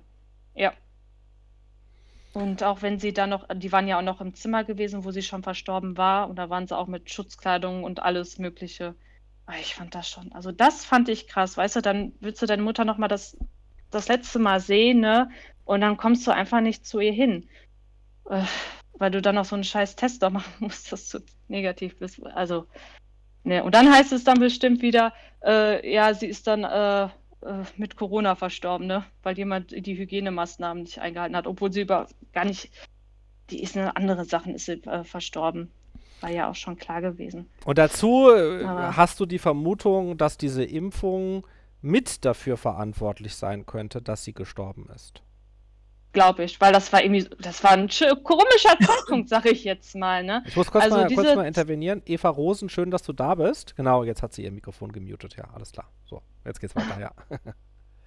ähm, warte mal, was hattest du jetzt gefragt? Ja, also, die, dass du, äh, dass die, dass Ach die so, mit der Impfe, ja, ja, ja, ach ja, ja, ja, jetzt habe ich es wieder. Oh, sorry. Ähm, ja, glaube ich schon, dass die Impfer dafür zu, ähm, schon verantwortlich dafür war, weil gerade so nach binnen von zwei Wochen, man, sie hat, das war ja die erste Impfe gewesen, die zweite hat sie gar nicht mehr miterlebt, ähm, dass sie da auf einmal diesen heftigen Hautausschlag bekommt. Mhm. Und es steht ja auch drin, dass äh, Hautausschlag und alles Mögliche ja auch zu den Nebenwirkungen gehört. Und äh, die Ärzte dann einfach sagt, nö, das kommt nicht von der Impfe. Also bitte. Also ich bin jetzt auch kein Arzt, aber ich finde das schon sehr komisch. Binnen von zwei Wochen hat die Impfung und auf einmal kriegt sie da so einen krassen Hautausschlag, obwohl sie nie etwas mit Haut oder sonstiges gehabt hat. Also nicht, dass ich wüsste. Nee, nein. Mm -mm. Also erstmal mein, mein, mein, mein Beileid äh, zu dem Verlust deiner Oma. Das tut mir wirklich sehr leid. Ähm, ist eine krasse Geschichte, die du erzählst. Ähm, was denkst du denn, also jetzt mal Frage zum, zum Schluss, ähm, du hast jetzt viel Erfahrung gesammelt, trotz deines jungen Alters, mit alten Menschen. Mhm. Ähm, was glaubst du, was ja auch Menschen mit Vorerkrankungen, die alt sind und auch in so einer Einrichtung leben oder leben müssen, ähm, was glaubst du, was die brauchen? Auf jeden Fall menschliche Nähe, dass jemand äh, für sie da ist, äh, oder auch wissen, auch wenn die kognitiv nicht mehr dabei sind, ähm, dass man wirklich spürt, dass man diesen Menschen auch anfasst oder auch ähm, sonstige Berührungen, wie zum Beispiel auch, wenn es auch nur ein Eincremen ist, dass der Mensch weiß, okay, da ist jemand, der sich um mich kümmert, äh, halt das Wohlbefinden mhm. des Menschen. Das finde ich halt wirklich sehr wichtig. Ist das nicht einfach nur Luxus? Also ich meine, äh, hältst du das wirklich für so wichtig, wenn draußen jetzt... Ja. Mhm. Achso, Entschuldigung. Nee, ist ja vollkommen okay. Sorry, na, also ich habe das so gemacht, also ich komme ja dann aus dem sozialen Dienst und äh, ja, natürlich ist es, ja, Luxus kann man das schon so in Anführungsstrichen sagen. Äh, wenn ich jetzt daran zurückdenke, habe ich zum, zum Beispiel mit den Menschen, mit den älteren Menschen auch mal so ein Beauty-Angebot gemacht, wo ich den einfach mal, wo die einfach mal chillen konnten und ich ihnen die Hände massiert habe. Hm. Oder bei den Damen auch Nagellack aufgetragen habe. Die fanden das total toll, so, so welche Angebote. Und nicht einfach äh, starr vor der Wand äh, äh, glotzen. Also ich sag dir ganz ehrlich, ähm, ja. ich glaube, also ich weiß es natürlich nicht, ja, du kannst ja mal was dazu sagen. Also ich glaube, äh, am Ende des Lebens, wenn solche Menschen auch in so einer Pflegeeinrichtung, in einem Altenheim, in einem Seniorenstift leben, mhm. dann denken sie natürlich an den Tod. Und sie wissen auch, dass er nicht mehr fern ist. Und wenn sie krank sind, so richtig krank oder vielleicht gar nicht mehr ja. aufstehen können, dann, de, dann, wissen sie, dass er bald kommt. Der Tod. Ja. Und mhm. ich glaube, dass in dieser Zeit alles, was nichts zu tun hat mit dem Tod, für diese Menschen sehr wichtig ist. Natürlich ist es wichtig, sich mit dem Tod zu beschäftigen und auch darüber zu sprechen, Dinge mhm. zu klären und so, aber ja darüber hinaus ist das Leben, was noch da ist, das Leben, was noch übrig ist, die Menschen, die noch da sind, das aller, aller, aller Wichtigste. Tausend, also meiner Meinung nach, tausendmal wichtiger als die Arztvisite und das Verhindern von allen möglichen Krankheiten und das doch, da stimme ich dir auf jeden Fall zu. So, weil ich meine, äh, natürlich kann es sein, dass wenn man irgendeinen Fehler macht, dass sich ein alter Mensch damit eine Grippe ansteckt oder mit einem Coronavirus oder der Insulinspiegel ist zu hoch oder der Blutdruck ist zu hoch oder zu niedrig oder irgendwas kann immer sein. Aber äh, diese, diese Kontakte jetzt zu so jungen Pflegerinnen wie dir, zu Verwandten, Spiele spielen, äh, noch Freundschaften haben mit anderen, draußen sein zu dürfen, den Himmel zu sehen. Also ich meine, äh, die Luft zu atmen. Ja, du kennst ja, du kennst ja die Abschiedsgeschichte von mir und Lisa. Ähm, ja. Ähm, für mich war das also das Allerwichtigste. Ich habe darauf wirklich Wochen der Überlegungen und der Planung verschwendet, wo und wie mein Hund sterben darf. Und ich dachte, es ist extrem wichtig, weil ich den Hund liebe, dass er den Himmel sehen kann, wenn er stirbt. Und dann äh, höre ich, dass man Menschen und es gibt Leute, die würden sagen, Menschen sind da vielleicht doch ein bisschen mehr wert als Tiere, aber darüber will ich jetzt nicht streiten. Ne? Aber dass man Menschen schlechter behandelt als Hunde in dem Fall, dass man ihnen verwehrt, am Ende ihres Lebens nach draußen zu gehen und den Himmel zu sehen, wenn sie das möchten. Oder das Menschen. Letzter Wunsch. Ja, mhm. oder Menschen, die sie mhm. lieben, ihren Großenkel zu sehen. Und ich persönlich muss ganz ehrlich sagen, dass ich das wirklich für ein für ein menschliches Verbrechen, also für ein Menschenrechtsverbrechen halte, äh, das für mich in dieselbe Kategorie gehört wie Dinge, die man in Den Haag am, am äh, Gerichtshof für Menschenrechte verhandeln müsste. Das ist meine Meinung. Dass man mhm. sowas nicht darf. Ja, und dass das aber gemacht wurde, ist meiner Meinung nach ein Verbrechen gegen die Menschlichkeit. Ja, wenn man das dann noch hautnah miterlebt, so wie ich, ne? Das war ja nicht das erste Mal, ne? Das ist schon echt hart. Ja, also ich könnte da jetzt noch stundenweise noch darüber reden, aber es ist gut, es gibt auch noch andere Sachen. Ja, wir werden sicherlich auch Ja. nochmal an einem anderen Zeitpunkt die Gelegenheit haben, da nochmal was zu hören zu äh, dir und deinem Beruf. Vielen Dank für diese Schilderung, auch diese private Geschichte mit deiner Großmutter und ähm, alles Gute für dich. Danke. Dir auch. So, ja, vielen Dank auch an euch. Ihr hört ja alle sehr gespannt zu. Ähm, wir haben jetzt noch hier einige drin, die gerne was sagen möchten. Deshalb möchte ich auch Sonja bitten, äh, rauszugehen aus dem Discord, falls noch jemand reinkommen möchte. Und jetzt begrüßen wir ganz herzlich die Christine89. Einen wunderschönen guten Abend, Christine. Hallo, hallo. Hallo. So, stell dich Oh, gerne ja. mal, stell dich gerne mal kurz vor und erzähl uns gerne, über was du heute Abend sprechen möchtest. Also, ich habe, ähm, ich bin 32 Jahre alt, Mhm. wohne ganz im Süden von Deutschland, nahe der Schweizer Grenze Mhm. und habe mich 2019 selbstständig gemacht. Ich habe im April in Konstanz, ich weiß nicht, ob das vielleicht doch die einen oder anderen kennen, Man, manche sagen Ähm. auch Konstanz. Hätte ich jetzt auch gesagt, Ja. aber ich habe mich am Hochdeutsch versucht. Ähm, ja, habe das Geschäft übernommen. Es ist ein Spezialgeschäft. Die Hundehalter werden es kennen. Ich habe ein BAF-Geschäft übernommen. Mhm.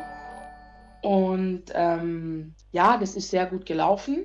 Barfing ist, Ist äh, kurz für die Unwissenden, das ist so eine Spezialernährung für, für Hunde, ähm, die dann nur noch frisches Fleisch essen, kann man das so sagen? Also ja, also es geht um die Rohfleischernährung, die orientiert ist einfach an einem Beutetier vom Wolf. Mhm. Also so eine natürliche Ernährung zurück, back, back to the roots. Genau. Mhm.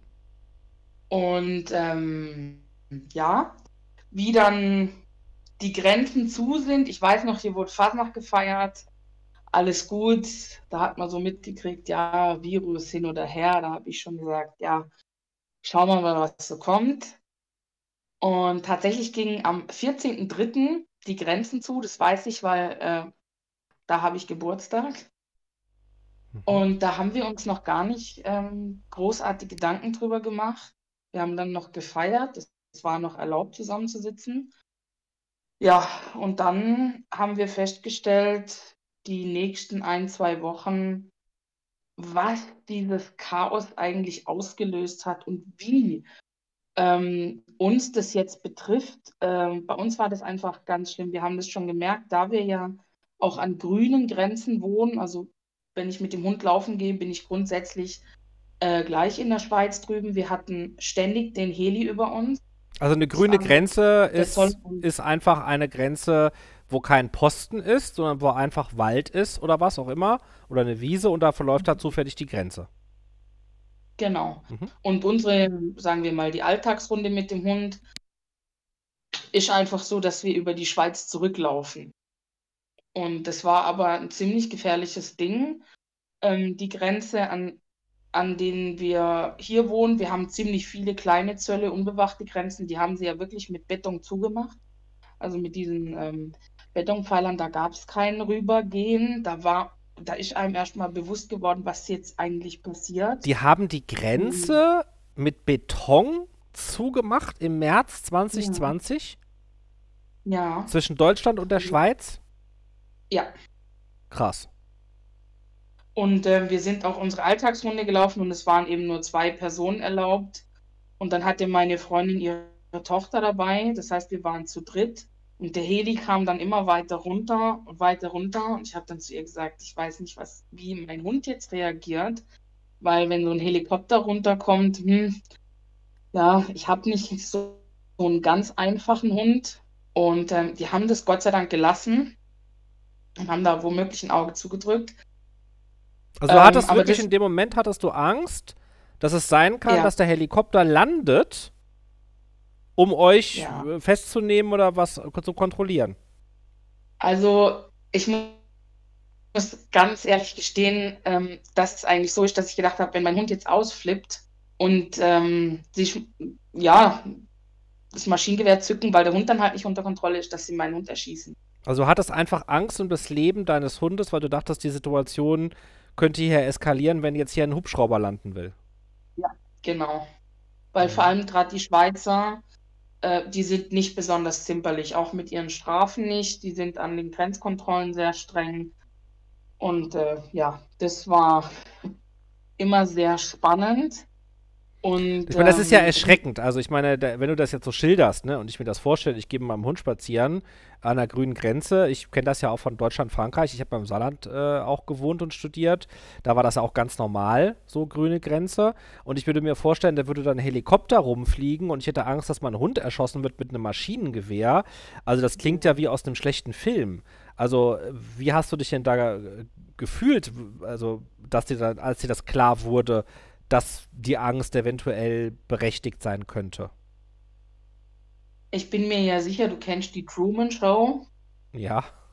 Und das ist was, wo ich immer gesagt habe, ich habe immer zu meiner Freundin gesagt, morgen wachen wir auf und das war nur ein Scherz. Oder hier spielt uns jemand einen ganz furchtbaren Scherz. Also für mich war das immer so ein bisschen, ich muss dazu sagen, ähm, ich habe Borderline-Züge, also ich habe auch so ein bisschen ähm, dieses Paranoide, paranoide Züge habe ich einfach auch. Und das war für mich immer so, ich musste mich zwischendurch immer mal wieder auffangen, weil ich in dem Moment nicht mehr gewusst habe, was ist jetzt real und was nicht.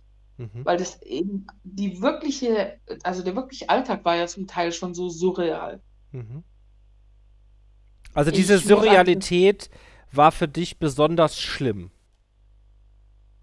Ja, weil ich, weil ich manchmal nicht wusste, ähm, das, was jetzt passiert, ist es wirklich so? Kann ich mir das glauben, was ich da sehe? Mhm. Aber ähm, es war dann immer gut, weil also mein kompletter Bekanntenkreis, Freundeskreis und auch mein Kundenkreis, ähm, die sind gleichdenkend wie ich. Mhm. Und deshalb hatte ich da immer einen guten Halt. Ich konnte auch, egal in welcher Sparte, also ich durfte mein Geschäft immer offen haben. Ähm, ich durfte bei meinem Nebenjob immer arbeiten. Das hat mir so einen gewissen Alltag gegeben. Und das sage ich immer wieder, hätte ich damals wahrscheinlich ins, ins Homeoffice müssen oder einfach, ähm, ja, hätte nicht mehr arbeiten dürfen und wäre dann zu Hause gefesselt gewesen, hätte ich mich wahrscheinlich schon längst umgebracht. Okay, also, also äh, da hast du jetzt Glück gehabt, denn als äh. Betreiberin eines Geschäftes für Tier, Nahrung durftest du weiter geöffnet haben. Diese Sendung handelt ja auch davon, ja, welche Kollateralschäden man persönlich durch die Maßnahmen erlitten hat. Jetzt hast du das schon so ein bisschen angedeutet. Ähm, wie hast du denn ganz persönlich unter diesen Maßnahmen gelitten? Wie hat sich denn dein Leben ins Negative verändert durch diese Maßnahmen? Also wir haben ja 2019 gegründet, das heißt im ersten Jahr habe ich mich erstmal ins Geschäft, Geschäftsleben eingefunden, ähm, habe geguckt, wie läuft's, ähm, was, wie, wann und warum. Mhm. Und ähm, ja, dann war ein Jahr vorbei, man hat so die Schlüsse gezogen, okay, hier und da kann man verbessern und dann ging natürlich die Grenze zu. Ähm, da hatten wir, also wir, sage ich immer, mein Mann und ich, ähm, unglaublich Panik, weil es war dann einfach so, dass wir massive Umsatzeinbrüche hatten, dadurch, dass die Grenzen einfach zu waren und äh, die Schweizer, es ist keine Haupteinnahmequelle, aber sie gehören einfach dazu. Mhm. Also 40 Prozent. Und äh, oh, haben 40 Prozent ist aber schon viel Einbruch. Ja, ja, ja. Aber uns wurde auch in der Zeit einfach vorgeworfen, wir seien selber schuld, wenn wir uns auf die Schweizer Kunden ähm, konzentrieren.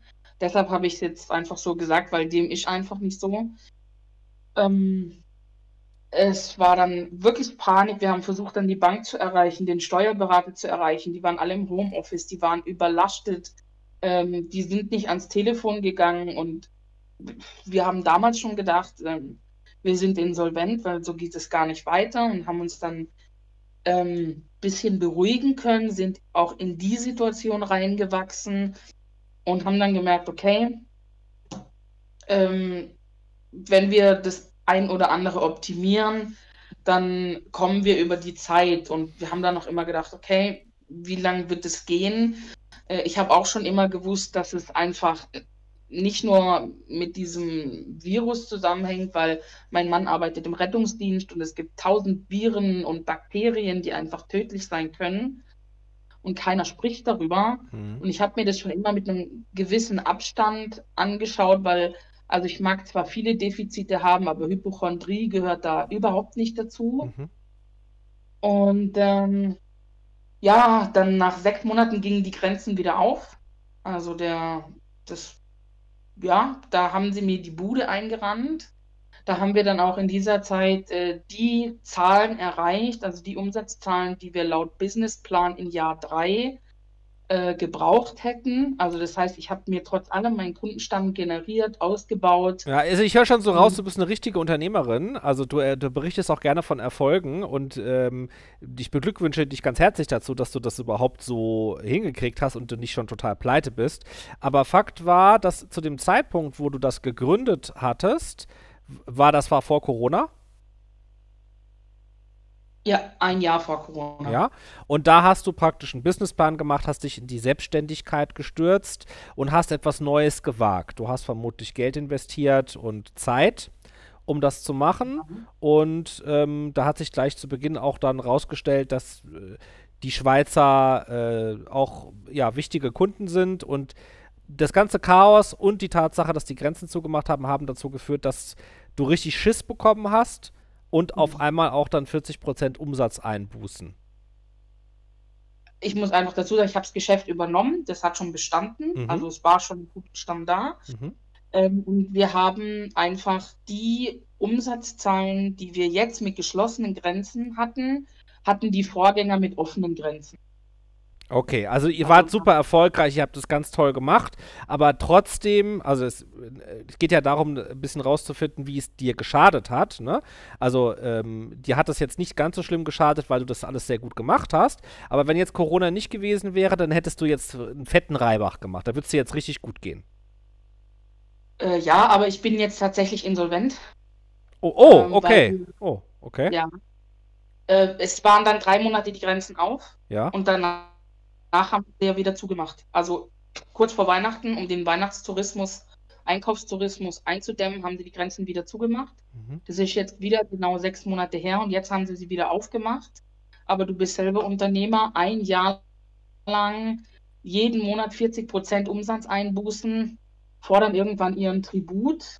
Und ähm, da haben wir jetzt auch ganz, ganz tolle Erfahrungen gemacht mit den Hilfen, die ja immer so groß angepriesen werden. Mhm. Denn wir fallen durch alle Raster durch. Es läuft noch zu gut, um was zu beantragen. Und ähm, die L-Bank zum Beispiel, wenn man einen neuen Kredit aufnehmen wollte, die gibt nur Kredite für die, die davor erfolgreich waren, also die davor schon Ja, ich weiß, ja, ja, haben. ja, das ist das Problem. Du musst erstmal nachweisen, dass du vorher schon ein gut gehendes Geschäft hattest und dass du dann wegen Genau. Corona diese, das ist schwer nachzuweisen manchmal, ja. Mhm. Und ja, es ist jetzt tatsächlich so, die Grenzen sind wieder auf, aber die Schweizer sind sehr verhalten, vor allem weil unsere Regierung das von Knall auf Fall gemacht hat. Also Ja, das, Das ist ja logisch, das ist ja logisch. Wenn Leute gewöhnt sind, über die Grenze zu fahren und dort irgendwo was zu kaufen und die Grenze wird dann zugemacht, aufgemacht, zugemacht, aufgemacht, ne, dann kommen die irgendwann, auch wenn die Grenze auf ist, kommen die dann nicht mehr. Dann haben die Alternativen gefunden, dann bestellen die das online bei. Amazon, keine Ahnung, oder die äh, geben ihrem Hund was anderes zu fressen. Also das geht nicht, ne? Wenn man das so macht, ist es ganz normal, dass der Kunde irgendwann gar nicht mehr kommt. es ist halt auch, ähm, ja, wir haben in dieser Zeit, also in diesem Jahr alles ausgelotet, was ging. Aber die Schweiz gehört ja nicht zur EU. Es ist praktisch unmöglich, die Sachen rüber zu liefern. Es ist praktisch unmöglich, ähm, die Sachen rüber zu schicken. Ein Paket mit 20 Kilo kostet 258 Euro allein Versand. Hm, Ja, ich kenne das. Ja, wir verschicken auch Sachen in die Schweiz und das ist wirklich krank, ja. Und ja, ähm, für mich ist jetzt auch einfach, ich habe jetzt gesagt, bis Ende Juni mache ich noch, dann melde ich meine Insolvenz an, weil ich kann nicht mehr. Es war immer dieses Grenze auf, Grenze zu, hoffen, bangen, kein Geld. Ähm, es läuft wieder besser. Ich bin letztes Jahr teilweise nach Hause gekommen und mein Mann hat mich nicht mehr gefragt, wie es mir geht. Der hat mich gefragt, wie waren die Umsätze, wie sieht das Geschäftskonto aus? Ich habe ähm, ja, die letzten zwei Jahre natürlich sowieso keinen Urlaub gehabt. Und ähm, ja, für mich, ich, ich kann jetzt nicht mehr. Ich bin wirklich jetzt definitiv an meinem Limit ange, angekommen. Woran merkst du das? Also woran merkst du, vielleicht auch körperlich äh, oder seelisch, dass du an deinem Limit angekommen bist, wenn ich das fragen darf? Äh, ja, also ich beschäftige mich ja schon lange ähm, mit mir auch, weil ich eben ein sehr, sehr spezieller Typ bin und es Borderline ist einfach, seit ich zehn Jahre bin, bin ich Ritzer. Und ähm, für die, die das jetzt nicht ich, wissen, also das sind Menschen, die sich selber verletzen, unter anderem, wenn sie bestimmte Krankheitsbilder haben wie eine Borderline-Störung, aber auch bei anderen schwierigen Situationen machen das manchmal Menschen, oft sehr junge Menschen. Ähm, und das ist so eine Form der Kompensation von Stress, Einsamkeit oder ja, wenn ich das jetzt mal so laienhaft formulieren darf. Äh, ich merke das einfach, ich bin sehr achtsam mit mir geworden. Ähm, ich kann dann zum Beispiel Sachen nicht mehr aufnehmen. Also es kann sein, mein Mann erzählt mir irgendwas und ich sitze dann da, ich kann es nicht mehr aufnehmen. Ich habe das nach fünf Minuten vergessen. Also du bist unkonzentriert. Definitiv, mhm. ja. Und ich funktioniere im Alltag, ich funktioniere im Geschäftsleben. Ich habe ja jetzt noch einen zweiten Nebenjob angenommen, um irgendwie ähm, zu überleben. Das funktioniert immer und ich merke dann, sobald ich zu Hause bin, dann, dann mein Kopf ist auf der einen Seite extrem voll, auf der anderen Seite extrem leer und Dinge, die ich machen muss, die kann ich nicht. Also wenn ich jetzt zum Beispiel weiß, ich sollte eigentlich runtergehen in die Vorratskammer und eine Rolle Klopapier raufholen, kann ich das nicht. Ich muss dann drei Stunden überlegen, wie ich das jetzt schaffe und ob ich es schaffe. Und ähm, da muss ich dann gucken. Ich achte dann halt überhaupt nicht mehr auf mich. Ich schlafe zu wenig, ich schlafe sehr schlecht. Ähm, ich esse nur im Vorbeilaufen, wenn überhaupt. Ich trinke nicht genug und ich vergesse mich einfach. Und ähm, ich habe halt dieses unglaublich hohe Aggressionspotenzial. Ich habe diese Skits, die ich gemacht habe, also die liegen über Maximalwert und da muss ich schon sehr aufpassen, weil ähm, da bin ich dann auch nicht nur für mich, sondern auch für andere Menschen kann ich dann schon sehr gefährlich werden. Wenn mich dann jemand an einem Wundenpunkt triggert, dann kann ich so unglaublich ausrasten, dass ich einfach für mich nicht mehr garantieren kann. Mhm. Das heißt, äh, wenn du sagst, du bist da am Limit, dann meinst du das auch so? Definitiv. Mhm. Ähm, für mich ist jetzt auch, ich bin sehr erleichtert, einfach mir geht es jetzt auch gut damit, dass ich diese Entscheidung getroffen habe. Es haben mich immer ganz viele Menschen versucht zu überreden. Der Steuerberater, der hat gesagt, schau dir deine Gewinnermittlung an vom letzten Jahr, das ist super gelaufen, da geht noch mehr. Aber es ist einfach so, dass ich der Regierung halt überhaupt nicht mehr traue. Die haben jetzt alles aufgemacht, okay, ole, ole. Und ähm, die haben jetzt, jetzt ist aber so, dass die Schweizer angefangen haben, ab dem 1. Juni eine Begrenzung reinzuhauen. Also, dass die Schweizer nicht mehr so einfach rüber dürfen. Wir haben jetzt alle Begrenzungen aufgehoben. Die Schweizer haben sie jetzt wieder angezogen und ich bin mir sicher, im Herbst, Winter wird, wird das gleiche Spiel wieder so losgehen. Und äh, ich mag nicht mehr. Das kann ich nicht mehr und ich möchte auch nicht mehr. also diese Planungssicherheit, die Unternehmer, kleine und große, brauchen, das ist für Unternehmer sehr, sehr wichtig, Planungssicherheit. Und das schließt auch Gesetze mit ein. Also vor allem Gesetze, Steuergesetze, aber auch Handelsgesetze oder alle möglichen Gesetze. Unternehmer müssen sich darauf verlassen können, dass äh, sich eben irgendwelche Verordnungen oder Gesetze nicht ständig ändern, weil man äh, als Unternehmer in, in die Zukunft planen muss. Oft über viele, viele Jahre, damit man sein Geschäftskonzept verwirklichen kann. Und das kannst du so nicht mehr. Und ja, das, du hast es ja auch beschrieben. Ähm, ich würde das auch äh, ja, so unterstreichen, dass das eine gefährliche Situation ist, wenn du gesundheitlich so darunter leidest. Ähm, ja, dass man einfach ein Geschäft so nicht mehr führen kann. Ja, was für mich in der jetzigen Zeit oder gerade in der jetzigen Situation ziemlich schwierig ist, einfach dass ich, seit ich 16 bin, ich habe eine Ausbildung gemacht als Restaurantfachfrau. Mhm. Also ich weiß, was Arbeiten heißt. Wir haben 16 Stunden gearbeitet ohne Pause. Und ich bin auch ein absoluter Powerwalker und äh, ich muss auch arbeiten. Ähm, aber das Einzige, was ich jetzt halt kriege, ist Hartz IV. Und äh, es tut mir leid, ich muss lachen, sonst muss Ja. ich heulen. Ja, verstehe. Ähm, ja, das ist für mich wirklich eine absolute Schande, dass ich jetzt hingehen muss zum Jobcenter und sagen muss, ole, ole, ich habe es geschafft, könnt ihr mir bitte, weiß ich nicht, 500 Euro im Monat geben?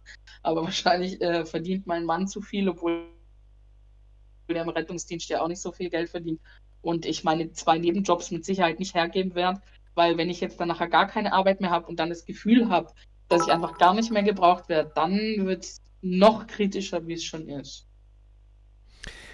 Mir fällt es jetzt nicht ganz leicht, dir da noch vielleicht einen kleinen Ratschlag mit auf den Weg zu geben, aber ich versuche es dennoch mal.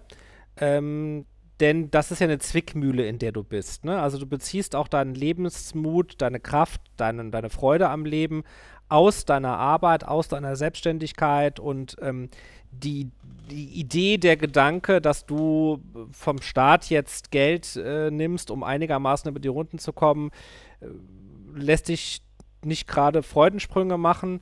Aber du hast es ja auch an anderer Stelle gesagt, äh, du bist am Limit, ja. Und ähm, da kann man jetzt lange drüber diskutieren, äh, wie viel Prozent jetzt die Maßnahmen dran schuld sind, ob jetzt 80, 90, 100 oder 70 ähm, und wie viel du äh, Selbstverantwortung musst, weil du eine falsche Geschäftsentscheidung getroffen hast. Darum geht es nicht, ja. Ähm, klar ist, äh, dass die Maßnahmen vermutlich die Hauptschuld daran tragen, dass du in dieser Situation bist. Und deshalb ähm, scheiß drauf, wäre mein Rat. Nimm dir die Hilfen vom Staat, die du kriegen kannst. Ähm, die Entscheidung, das jetzt dann auch sein zu lassen, ist ja vielleicht richtig. Denn das wichtigste Kapital, was du hast, ist eben nun mal dein Körper und dein Geist. Auch natürlich deine Familie, dein Zuhause. Und ähm, darauf, darauf musst du aufpassen und das in die Zeit, die hoffentlich kommt, wo man wieder irgendwas machen kann, rüber retten es hat ja keinen Sinn, wenn du dich jetzt für dein Business, ja, so lieb du das auch gehabt hast, jetzt so aufopferst, dass du am Ende ja, richtigen Schaden nimmst, den man auch vielleicht gar nicht mehr reparieren kann. Und deshalb würde ich dir einfach sagen wollen, ja, mach das so, wie du das vorhast und hab auch kein schlechtes Gewissen, ja, sondern scheiß drauf, nimm alle Hilfen vom Staat, die du kriegen kannst und irgendwann kommt dann vielleicht doch wieder der Moment, wo du ja ein Business machen kannst. Ja, aber der ist eben nicht jetzt. Ja, es ist, glaube ich, auch dadurch, ich bin ja nicht nur geschäftlich insolvent, ich bin ja auch privat insolvent. Mhm. Das ist ja, bei einem kleinen Unternehmer geht es ja alles ähm, einher und ich musste jetzt halt alles auflösen. Ich musste mein Auto umschreiben, dass ich wenigstens mein Auto behalten kann und ich fahre ein Dacia, ja. Also Ja, nichts, wo jetzt Ja, also betrachte es, betrachte es als, als, ich, das klingt jetzt wirklich, vielleicht sarkastisch, ich meine es ganz ernst. Betrachte es als Abenteuer und als Herausforderung. Äh, Anders geht es ja nicht. Also du, du stürzt dich jetzt in das Abenteuer, das lautet, äh, du gegen den Staat, in Anführungsstrichen, ne? Zieh dir raus, was geht. Lux dem ab, was du kriegen kannst ich will dir jetzt nicht eine Anleitung geben, äh, Sachen zu machen, die illegal sind, ne? Also du weißt, was ich meine.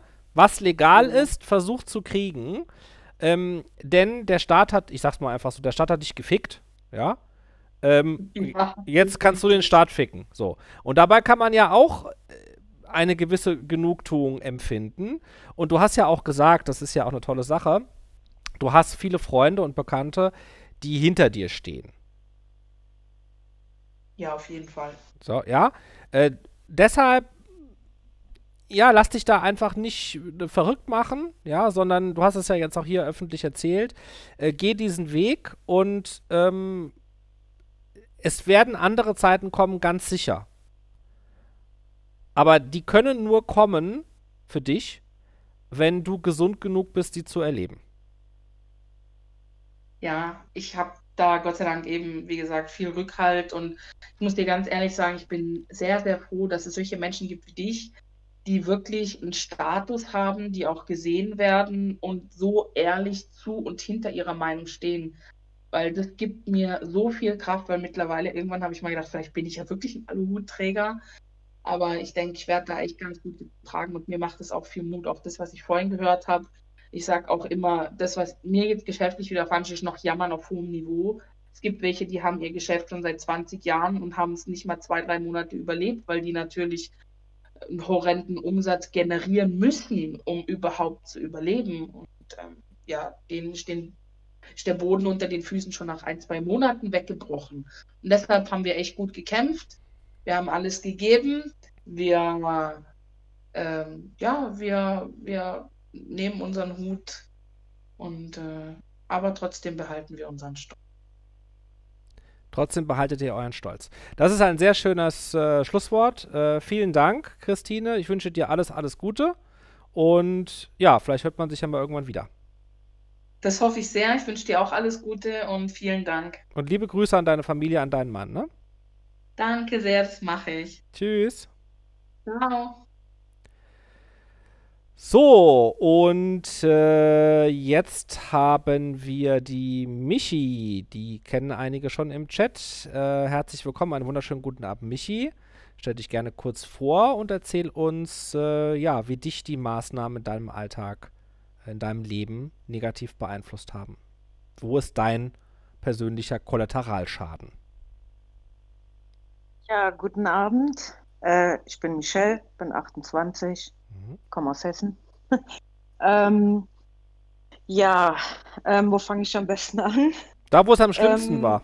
Es hat, ja, ähm, also als es anfing mit den ganzen Maßnahmen im letzten Jahr, war es ja noch so, dass Stopp, ich ich noch muss schon, in, bevor du jetzt äh, in, in deinen Erzählflow reinkommst, muss ich kurz noch Danke, Äh. sa Danke sagen an Miriam, Abakap, ähm, vielen Dank, Cathy Sunny, äh, Lucifer Morningstar, vielen Dank euch, Philopotes, ganz herzlichen Dankeschön auch an dich. So, jetzt. also als es mit den ganzen Maßnahmen ja anfing, habe ich mich ja noch in Ausbildung befunden. Ähm, ich war in der Ausbildung zur Tischlerin, war da ähm, im zweiten Jahr, hat auch gerade meine schriftliche Zwischenprüfung gemacht. Ähm, also es fing schon vorher an, dass es mir psychisch nicht gut ging. Also ich muss auch dazu sagen, dass ich, ja, wie soll man sagen, dass ich psychisch vorerkrankt bin. Also ich bin schon seit längerem, habe ich da schon Probleme ähm, mit Depressionen, mit einer posttraumatischen Belastungsstörung und auch mit einer Borderline-Persönlichkeitsstörung. Mhm. Ähm, ich war auch ähm, letztes Jahr im Januar, war ich sechs Wochen lang krankgeschrieben wegen grippalen Infekten.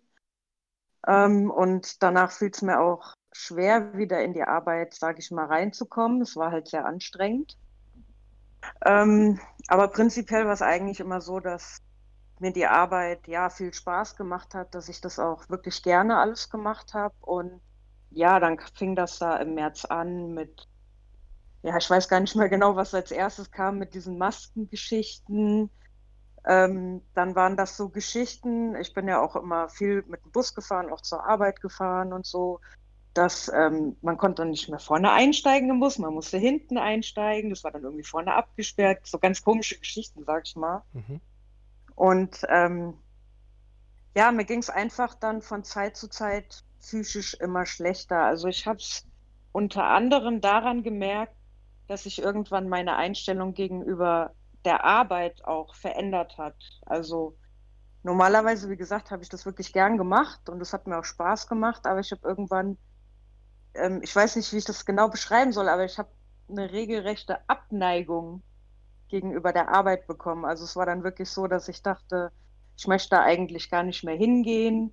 Mhm. Ist Hat halt, das auch dann direkt was mit den Maßnahmen zu tun gehabt, in dem Sinne, also dass du das vielleicht heute verstehst, damals vielleicht nicht, dass du mit dem Bus dahin fahren musstest, dass du da eine Maske aufziehen musstest, dass wie auch immer, also hat das was damit zu tun gehabt? Oder war das nur eine Ja, Auswirkung denke- von anderen Sachen, also anderen Maßnahmen? Also ähm, ich denke, es hing auch mit dieser Maskengeschichte zusammen, weil das was war, was mich schon direkt von Anfang an genervt hat, sage ich mal. Und warum? Also am Anfang, Also weißt du warum? Also, also ähm, es gibt ja Leute, die stört das nicht so, ne? Die ziehen einfach eine Maske auf Ja. und sagen, ist gut. Warum, warum war das für dich nicht so? naja, Wie fühlst du Wie dich, ich wenn du eine, wenn du Also, eine Maske tragen musst? naja, zum einen macht es mich wütend. Mhm.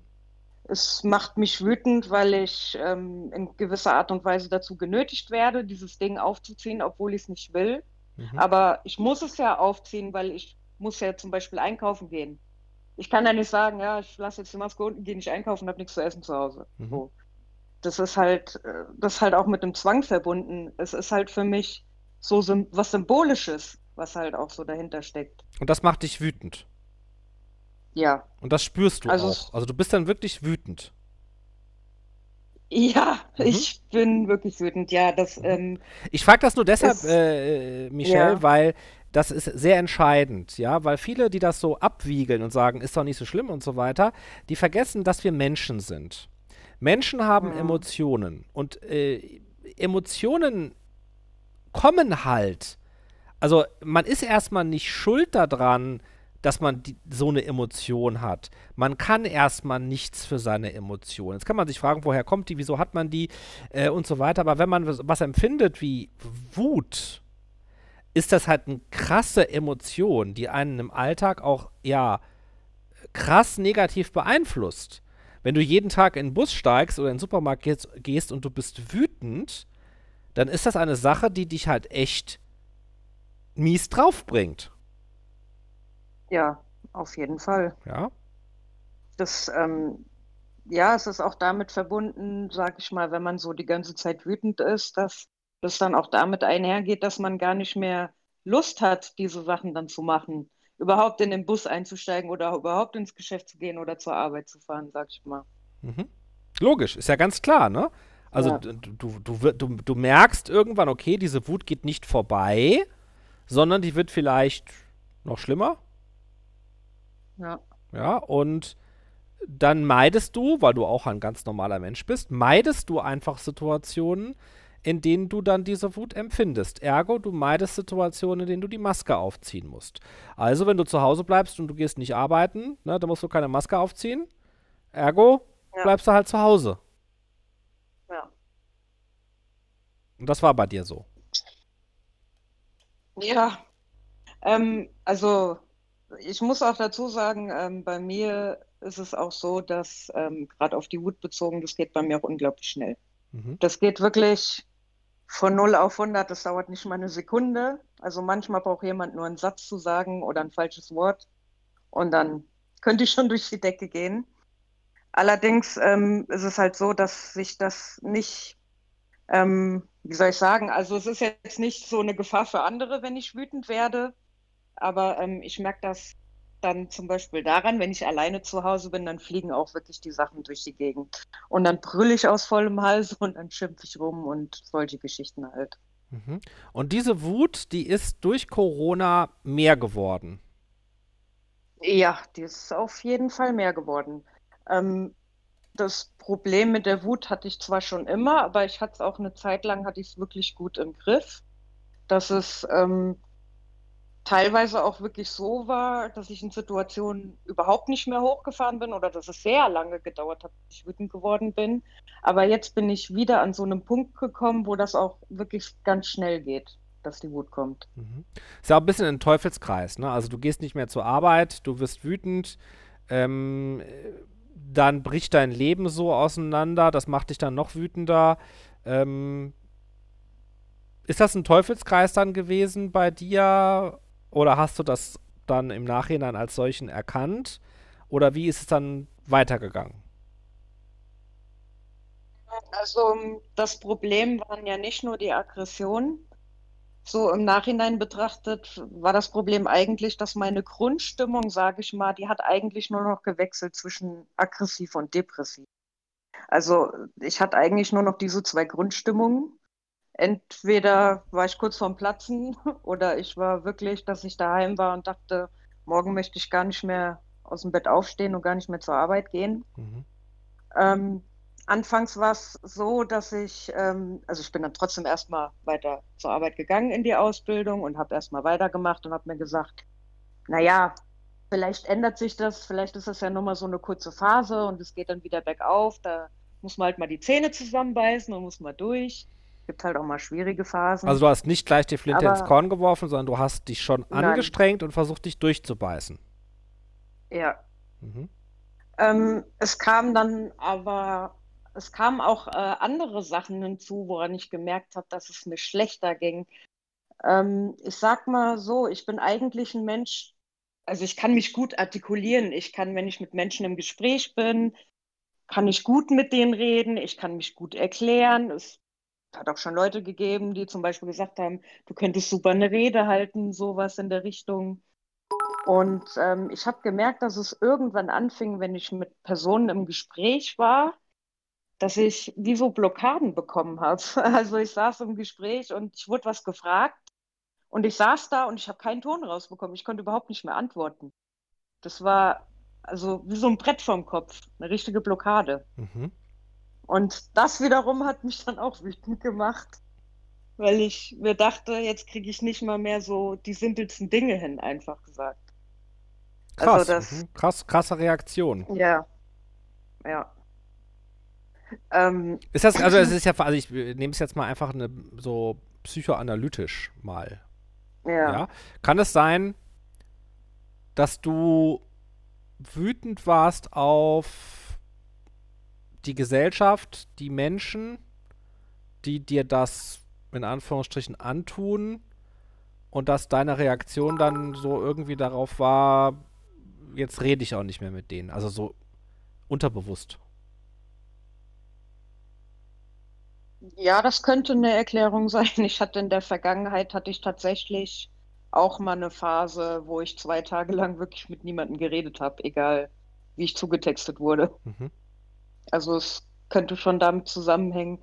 Wobei es, also es ist halt eigentlich schon so, dass ich was sagen möchte. Ich möchte mich artikulieren, aber ich kann es halt einfach nicht. Das Mhm. ist, ja, es ist schwer zu erklären. Das ist halt einfach wie so eine Blockade. Und dann kommt gar kein Ton mehr raus. Mhm. Ja, und ähm, wie gesagt, also ich habe dann erstmal versucht, weiterzumachen und habe mir gesagt, naja, es ist ja dann im Endeffekt nur noch ein Jahr, irgendwie wirst du dich da schon durchkämpfen.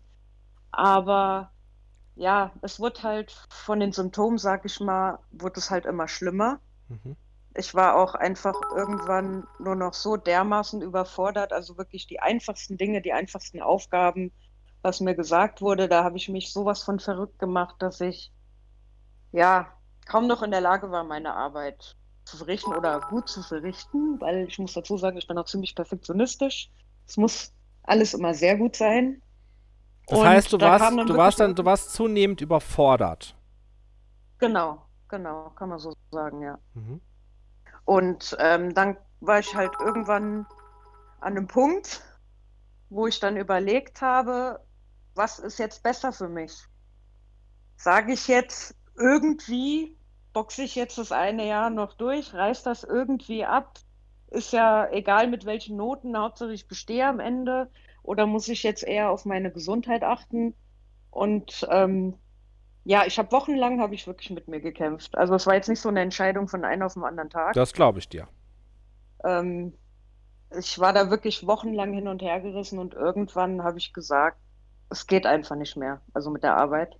Okay, Moment. Also, also du hast, äh, du hast Ja. deine Ausbildung aufgeben müssen, weil du dich nicht mehr in Ja. der Lage siehst, die zu beenden. Ist das richtig? Ja, sozusagen. Okay. Also halt, ich, ich, man kann sagen, von mir aus musste ich sie aufgeben. ja. Okay, ich frage einfach mal so in, dein in dein Herz rein. Ja? Ähm, Ja. Glaubst du, dass dir das passiert wäre ohne die Maßnahmen? Nein. Ganz ehrlich, glaube ich nicht. Mhm. Ich meine, ich hätte zwar auch so Phasen gehabt, äh, wie gesagt, es fing ja auch schon kurz vorher an, dass ich das bemerkt habe, aber ähm, wären die Maßnahmen jetzt nicht gewesen, dann hätte ich noch eher Möglichkeiten gehabt, sag ich mal, das abzufangen. Mhm. Ja. Was sind solche Sachen, die du damit meinst, das Abfangen, die dir auch genommen worden sind durch die Maßnahmen? Wie hättest du das normalerweise abgefangen? Also prinzipiell versuche ich immer, ja, wie soll ich sagen, äh, mich abzulenken, halt einfach Dinge zu machen, die mir gut tun. Mhm. Was ich gern gemacht habe, ich bin dann ins Schwimmbad gegangen.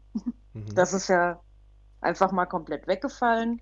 Sowas unterschätzt man. Ähm, ja, ich, möchte, ich will das mal rausgreifen jetzt, dieses Beispiel. Das ist, du, sagst- du sagst das so, ne, ins Schwimmbad gegangen, das hilft mir. Aber man unterschätzt das, weil das ist ja das Leben. Also warum macht man das denn alles? Das Arbeiten, das Geld verdienen, die Wohnung aufräumen, morgens, morgens aufstehen und sich waschen, sich abends die Zähne putzen und so. Das macht man doch letztendlich, damit man dann irgendwann Dinge machen kann, die einfach richtig schön sind. Und sowas ist zum Beispiel ins Schwimmbad zu gehen. Das ist einfach eine schöne Sache. Nicht für jeden, okay, manche gehen lieber an den See oder manche machen lieber was anderes, aber es gibt Leute, die schwimmen gerne in einem Schwimmbad. Ja? Und das ist Lebensfreude. Da, dafür lohnt es sich zu arbeiten. Dafür lohnt es sich morgens aufzustehen. Ähm, es lohnt sich auch morgens aufzustehen, um Ski zu fahren oder um, weiß ich nicht, was anderes zu machen oder abends in den Club zu gehen und zu feiern oder ähm, andere Sachen, die man dann nicht mehr machen durfte. Da, das ist ein Teil des Lebens. Und das ist ein sehr wichtiger Ausgleich für diese Arbeit, die wir machen. Und wenn, wenn man das weggenommen bekommt, auf Dauer, dann ist das äh, sehr ernst. Manche unterschätzen das, ja. Okay, also bei dir war es zum Beispiel das, das Schwimmbad, das Schwimmen gehen, das dir gefehlt hat. Ja, zum Beispiel. Oder ähm, auch so Sachen, dass äh, sowas wie Kirmes, dass das nicht mehr stattfindet. Oder es ist auch so, dass es bei mir hier in der Ortschaft, dass es halt auch eine Kartbahn gibt, wo ich schon zweimal gewesen bin. Und das ist dann ja nach und nach, ist das ja alles weggefallen. Und hast du dann nicht gedacht, ähm, ja, ist doch gut, ich möchte mich ja auch mit dem Virus nicht anstecken. Ich würde sowieso nicht ins Schwimmbad gehen, äh, weil es dazu gefährlich ist, sich anzustecken. Ähm, oder weil ich sonst schlechtes Gewissen hätte, weil ich andere anstecke. Äh, und es ist sowieso bald vorbei und dann kriegen wir das hin. Also hast du nicht solche Gedanken gehabt wie, das überstehen wir jetzt und das muss halt so sein.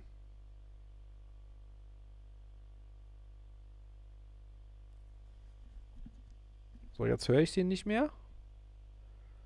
Jetzt ist sie nicht mehr da. Okay.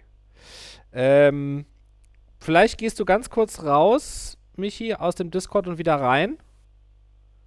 Denn ich höre dich jetzt nicht mehr und die anderen auch nicht mehr.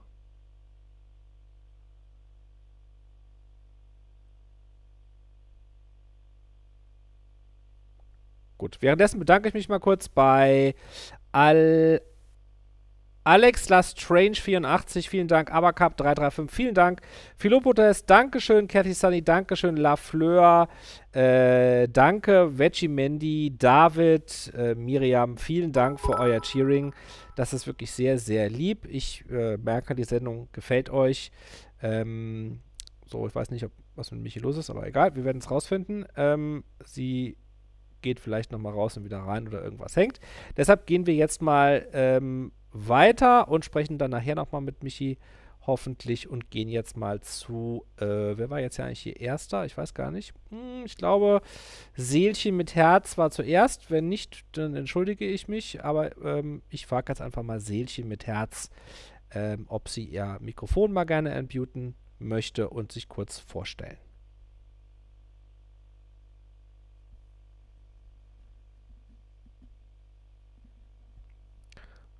So, weiß nicht, ob sie mich hört. Also du musst dein Mikrofon entmuten, Seelchen mit Herz. Wenn Michi wieder da ist, kann sie auch was sagen. Ah, Michi? See Seelchen mit Herz? Ja, Ah, dich hört man. So, wunderbar. okay. Möchtest du dich kurz vorstellen? Ja, mein Name ist Sonja Doll. Ich bin 47 Jahre und komme aus der Nordeifel. Mhm. Und möchtest du uns erzählen, wie dich die Maßnahmen in deinem Leben negativ beeinflusst oder berührt haben? Ja, ich habe vor zweieinhalb Jahren ein Projekt ins Leben gerufen, das heißt Seelchen mit Herz. Mhm. Und zwar nähe ich für sterbende Kinder und sterbende Erwachsene Puppen, die immer verschenkt werden, auch zu, äh, zur Begleitung in Krankheit und so weiter. Und ähm, ich wollte wie vorletztes Jahr, letztes Jahr auch ein Weihnachtsfest veranstalten für besondere Kinder und ähm, besondere Erwachsene. Mhm. Hatte dort auch einen Saal gespendet bekommen und äh, konnte aber aufgrund dieser massiven Auflagen dieses ähm, Weihnachtsfest nicht machen und äh, musste das also kurzfristig absagen. Das heißt, also ich habe das äh, Anfang November abgesagt, weil es immer, ähm, es kamen also immer neue Sachen, die wir hätten erfüllen müssen. Mhm. Und ich bin eine, eigentlich eine Einzelperson. Ich habe zwar zwei Leute, die mich unterstützen innerhalb meiner Gruppe und auch meiner Seite. Und ähm, aber so das Organisatorische muss ja immer ja, eine Person in erster Linie machen. Da muss es ja auch eine verantwortliche und, äh, Person dann geben für so eine Veranstaltung. Ja, mhm. genau. Und ähm, ich habe dann gesagt, ist in Ordnung, wir machen ähm, einen Adventskalender für die Kinder in unserer Gruppe mhm. und haben dann, ähm, weil ich bekomme relativ viele ähm, Nachrichten, ob jetzt über WhatsApp, über meine Homepage oder über die Seite. Und äh, ganz viele Leute hatten uns also zu der Ende letzten Jahres angeschrieben, weil sie nicht wussten, wie sie das Weihnachtsfest feiern sollten, weil einfach Gelder für Geschenke auch fehlten und für Kleinigkeiten schon für Essen durch Kurzarbeit. Viele hatten ihren Job verloren und es gab Mehrkosten dafür, dass die Kinder zu Hause bleiben mussten, nicht in die Betreuung kamen. Es wurde stellenweise eben auch das Essensgeld in den Betreuungen weitergezahlt und die Kinder mussten trotzdem zu Hause essen. Mhm. Und dadurch fehlte natürlich in vielen Familien sehr viel Geld, so dass ich dann gesagt habe, okay, wir machen den Adventskalender. Also, ich, also, 24, also das ist ja? praktisch jetzt dein ähm, Herzensprojekt, das, das ja. du hauptberuflich oder Haupt, hauptamtlicher Tätig, Tätigkeit mhm. machst in deinem Leben. Und das heißt Seelchen mit Herz. Und genau. diese, diese Maßnahmen haben dieses Lebensprojekt, was du ja mehr oder weniger alleine machst, ähm, so beeinflusst, dass du das teilweise gar nicht mehr richtig machen kannst. Ja, es ist unwahrscheinlich. Ich habe also über 1600 Puppen genäht in den letzten zweieinhalb Jahren. Ähm, mehr als die Hälfte davon äh, in dem letzten Jahr. Kannst, Und, du, kannst ähm, du mal ähm, kurz so ein bisschen erklären, ähm, was mit so einer Puppe passiert, beziehungsweise was die für eine Bedeutung hat. Also werden die verkauft und dann wird der Gewinn mhm. dann den Menschen gegeben, die sterbenskrank sind, oder werden die Puppen diesen Menschen geschenkt? Also erklär das auch noch mal ein bisschen. So, ich kann jetzt ein Beispiel sagen. Ähm, ich hatte jetzt äh, vor ungefähr sechs Wochen ein Gespräch mit einer Frau, die mich angeschrieben hat, dass ihr Mann austherapiert ist mit Krebs, er im Endstadium sich befindet, auf den Weg zu seiner nächsten Dimension und ähm, man aber noch etwas, etwas, haben möchte, was die Menschen verbindet. Und, und ähm, ich äh, führe dann Gespräche und frage, was diesen Menschen eigentlich außer die Liebe, die der Partner oder die Eltern zu äh, demjenigen haben, ähm, eigentlich so ausmacht im Leben. Und das war bei diesem Mann eben äh, der Verein Bayern München. Und dann nähe ich also eine Puppe, die sind zwischen 45 Zentimeter und 85 Zentimeter groß, das ist je nachdem. Und für diese Puppe habe ich dann eben ein Trikot gekauft bei Bayern München und habe dann diese Puppe damit angezogen. Dass dadurch natürlich ein großer Streit mit Bayern München entstand, nämlich mit, den, ähm, mit der Par äh, Produktpiraterie, war mir damals aber noch nicht klar. Und auf jeden Fall habe ich das den, auch noch. Ja, ja, ganz schlimm. aber ich habe mich denn, ähm, ich habe mich also dann durchgesetzt, ich habe gesagt, ich mache diese Puppe trotzdem, auch wenn ich eine Strafe bekomme. Dann ist das eben so und habe dann ähm, diese Puppe zu der Frau geschickt. Die war also mit Schal und ganz viele Leute, die in meiner Gruppe auch noch drin ähm, sind, die schicken dann auch, wenn sie zu Hause haben, eigene Fanartikel oder noch Briefe. Das alles geht mit dem Seelchen dabei. Und dann zieht das Seelchen eben zu dieser betreffenden Person. Und, ähm, okay, also, also, äh, also du gibst praktisch, du stellst praktisch äh, ganz persönliche kleine Puppen her, die, äh, die alle Unikate sind und Genau. äh, Menschen, die ja jemanden haben, dem es nicht gut geht, die melden sich bei dir Mhm. und äh, geben dir sozusagen da in Anführungsstrichen den Auftrag, so eine Puppe herzustellen. Und du, Genau. du äh, verschickst diese Puppe dann Ja, dorthin. die Puppen sind auch kostenlos. und, das, und, das, äh, und das kostet noch nicht mal Geld. Nein, nur den Versand, aber auch nicht immer. In gewissen Fällen bei finanziellen Problemen oder in ähm, Sterbefällen, die sehr oft sind, oder wenn jetzt ein Sternenkind geboren ist, dann muss das Seelchen ganz schnell weg. Dann habe ich keine Zeit noch auf das Porto zu warten, das bezahle ich selber. Was ist denn ein Sternenkind? Das ist ein Kind, was ähm, tot geboren wird. Mhm. Und da, da verschickst du so eine Seelenpuppe für die, für die. Eltern. Da gehen zwei hin. Und zwar, ähm, die Kinder bleiben ja noch eine Zeit lang bei den Eltern oder auch beim Bestatter. Dann ist bei dem Kind in der Zeit eine Puppe und eine Puppe haben die Eltern zu Hause. Und wenn das Kind auf seine letzte Reise geht, dann tauscht der Bestatter oder die Eltern diese Puppe aus. Das heißt, die Puppe des Kindes geht an die Eltern zurück und die Puppe der Eltern geht an das Kind zurück. Und da können sie dann noch Briefe oder eine Haarsträhne oder Fotos mit beigeben, was das Kind eigentlich begleitet denn. Das ist der Hintergrund. Mhm. Das heißt, das ist jetzt dein Lebensprojekt momentan, was dich ganz ausfüllt und was dir sehr wichtig Ja. ist. Und mit Ich diesem. bin selber schwer krank. Mhm, Ich habe eine Autoimmunerkrankung und lebe von Hartz IV mhm. äh, mit meiner Familie. Und äh, für mich war damals ein Unding, jemals überhaupt von Hartz IV leben zu müssen. Und es hat verschiedene Lebensumstände gegeben, dass mein Leben sich komplett geändert hat und ähm, dass ich in Hartz IV reingekommen bin. Dann bin ich erkrankt und ähm, würde demzufolge auch keine Anstellung, äh, keine Einstellung in meiner Arbeit mehr bekommen, sodass ich gesagt habe, so kann ich der Gesellschaft ein bisschen von dem zurückkriegen, was wir zurückgeben, was wir jeden Monat kriegen. Weil würde es die Gesellschaft nicht geben, würde es uns nicht mehr geben. Das ist einfach so. Ja, ich kann mich auch hinsetzen und ja, kann den Gott einen guten Mann sein lassen, aber das wäre nicht das, ähm, wofür, wofür man eigentlich auf der, El Erde, auf der Erde sein sollte, ja. Man sollte in allem seine Dankbarkeit geben, auch wenn ähm, das Leben scheiße ist. Vor allen Dingen momentan, ja. Jetzt hast du Das ja gerade was gesagt, also du, du hast das jetzt auch so gerechtfertigt, ne? Du, dass du nimmst Geld vom Staat wegen Hartz IV, Mhm. aber du möchtest gerne etwas zurückgeben. Also ich merke dir das auch an, äh, dass du keine Person bist, die einfach so ja vom Fernseher sitzt und ihre Ruhe haben will, sondern du möchtest Teil der Gesellschaft sein, du möchtest etwas zurückgeben, du möchtest mit anderen Menschen in, in Kontakt stehen, du möchtest auch gebraucht werden für diese Arbeit, die du tust. Du, du freust dich darüber, dass mehr andere Menschen sich darüber freuen und das ist dir wichtig. Und jetzt mit Corona ist es ja auch so, da sagen ja viele, wir müssen jetzt zusammenhalten, wir müssen da durch, äh, Corona betrifft uns alle. Ähm, wie stehst du dazu? Also ich habe ähm, mich von Anfang an von dieser Pandemie da nicht einschüchtern, einschüchtern lassen. Für mich ist es eine Grippe, ja. Ich weiß, würde ich eine Grippe kriegen, würde ich auch sterben, aber ich kann nicht andere Menschen deswegen einsperren. Also es hat vorher niemand interessiert von der Gesellschaft, ob sie mit einer Rotznase an mich vorbeilaufen oder äh, husten, spucken oder was weiß ich. Ja, da bin ich selbst verantwortlich mir gegenüber.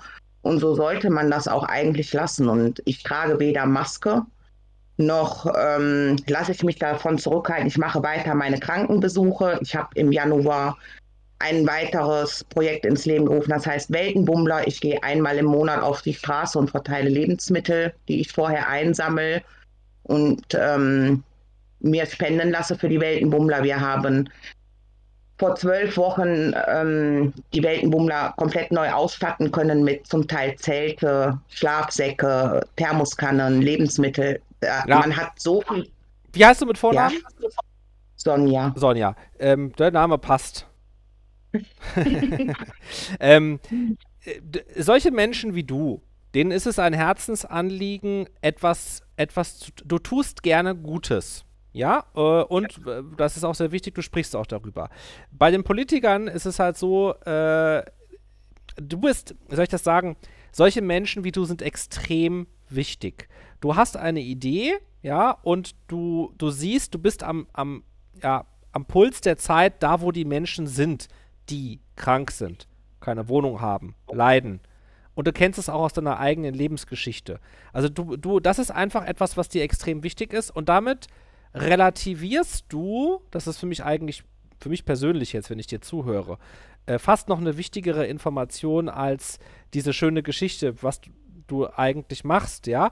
Äh, nämlich, dass du sagst, ähm, du, du, relativierst das, was die Politiker Gutes wollen. Die wollen ja immer so unser Bestes und äh, wenn ich so jemand, wenn ich mit so jemandem spreche wie dir, habe ich, bin ich mir ganz sicher, dass die Politiker, dass ich den Politikern egal bin.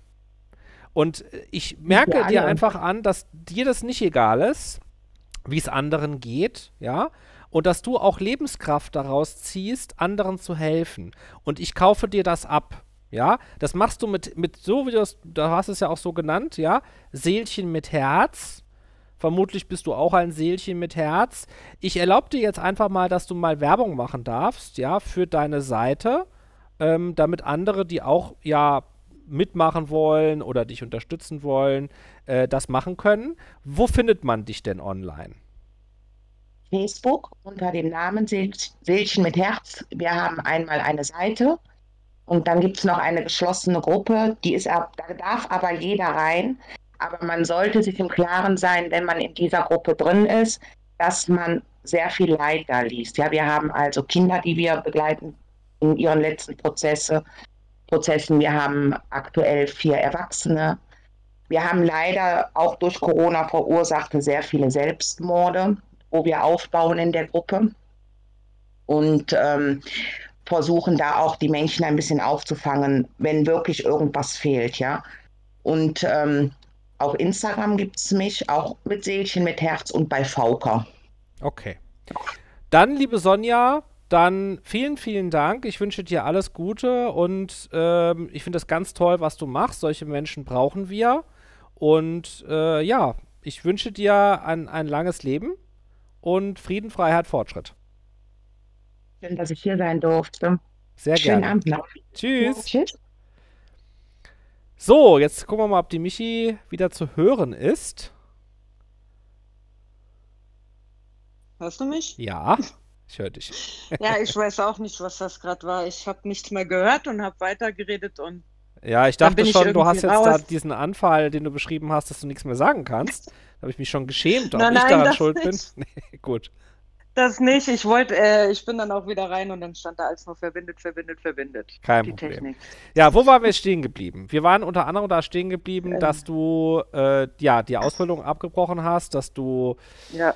dass es dir extrem schlecht ging, dass du damit gehadert hast, dass du wochenlang hin und her gerissen warst und dich jetzt dafür entschieden hast, dass du das nicht weitermachen kannst. Ja, also ich formuliere es mal genau. absichtlich so.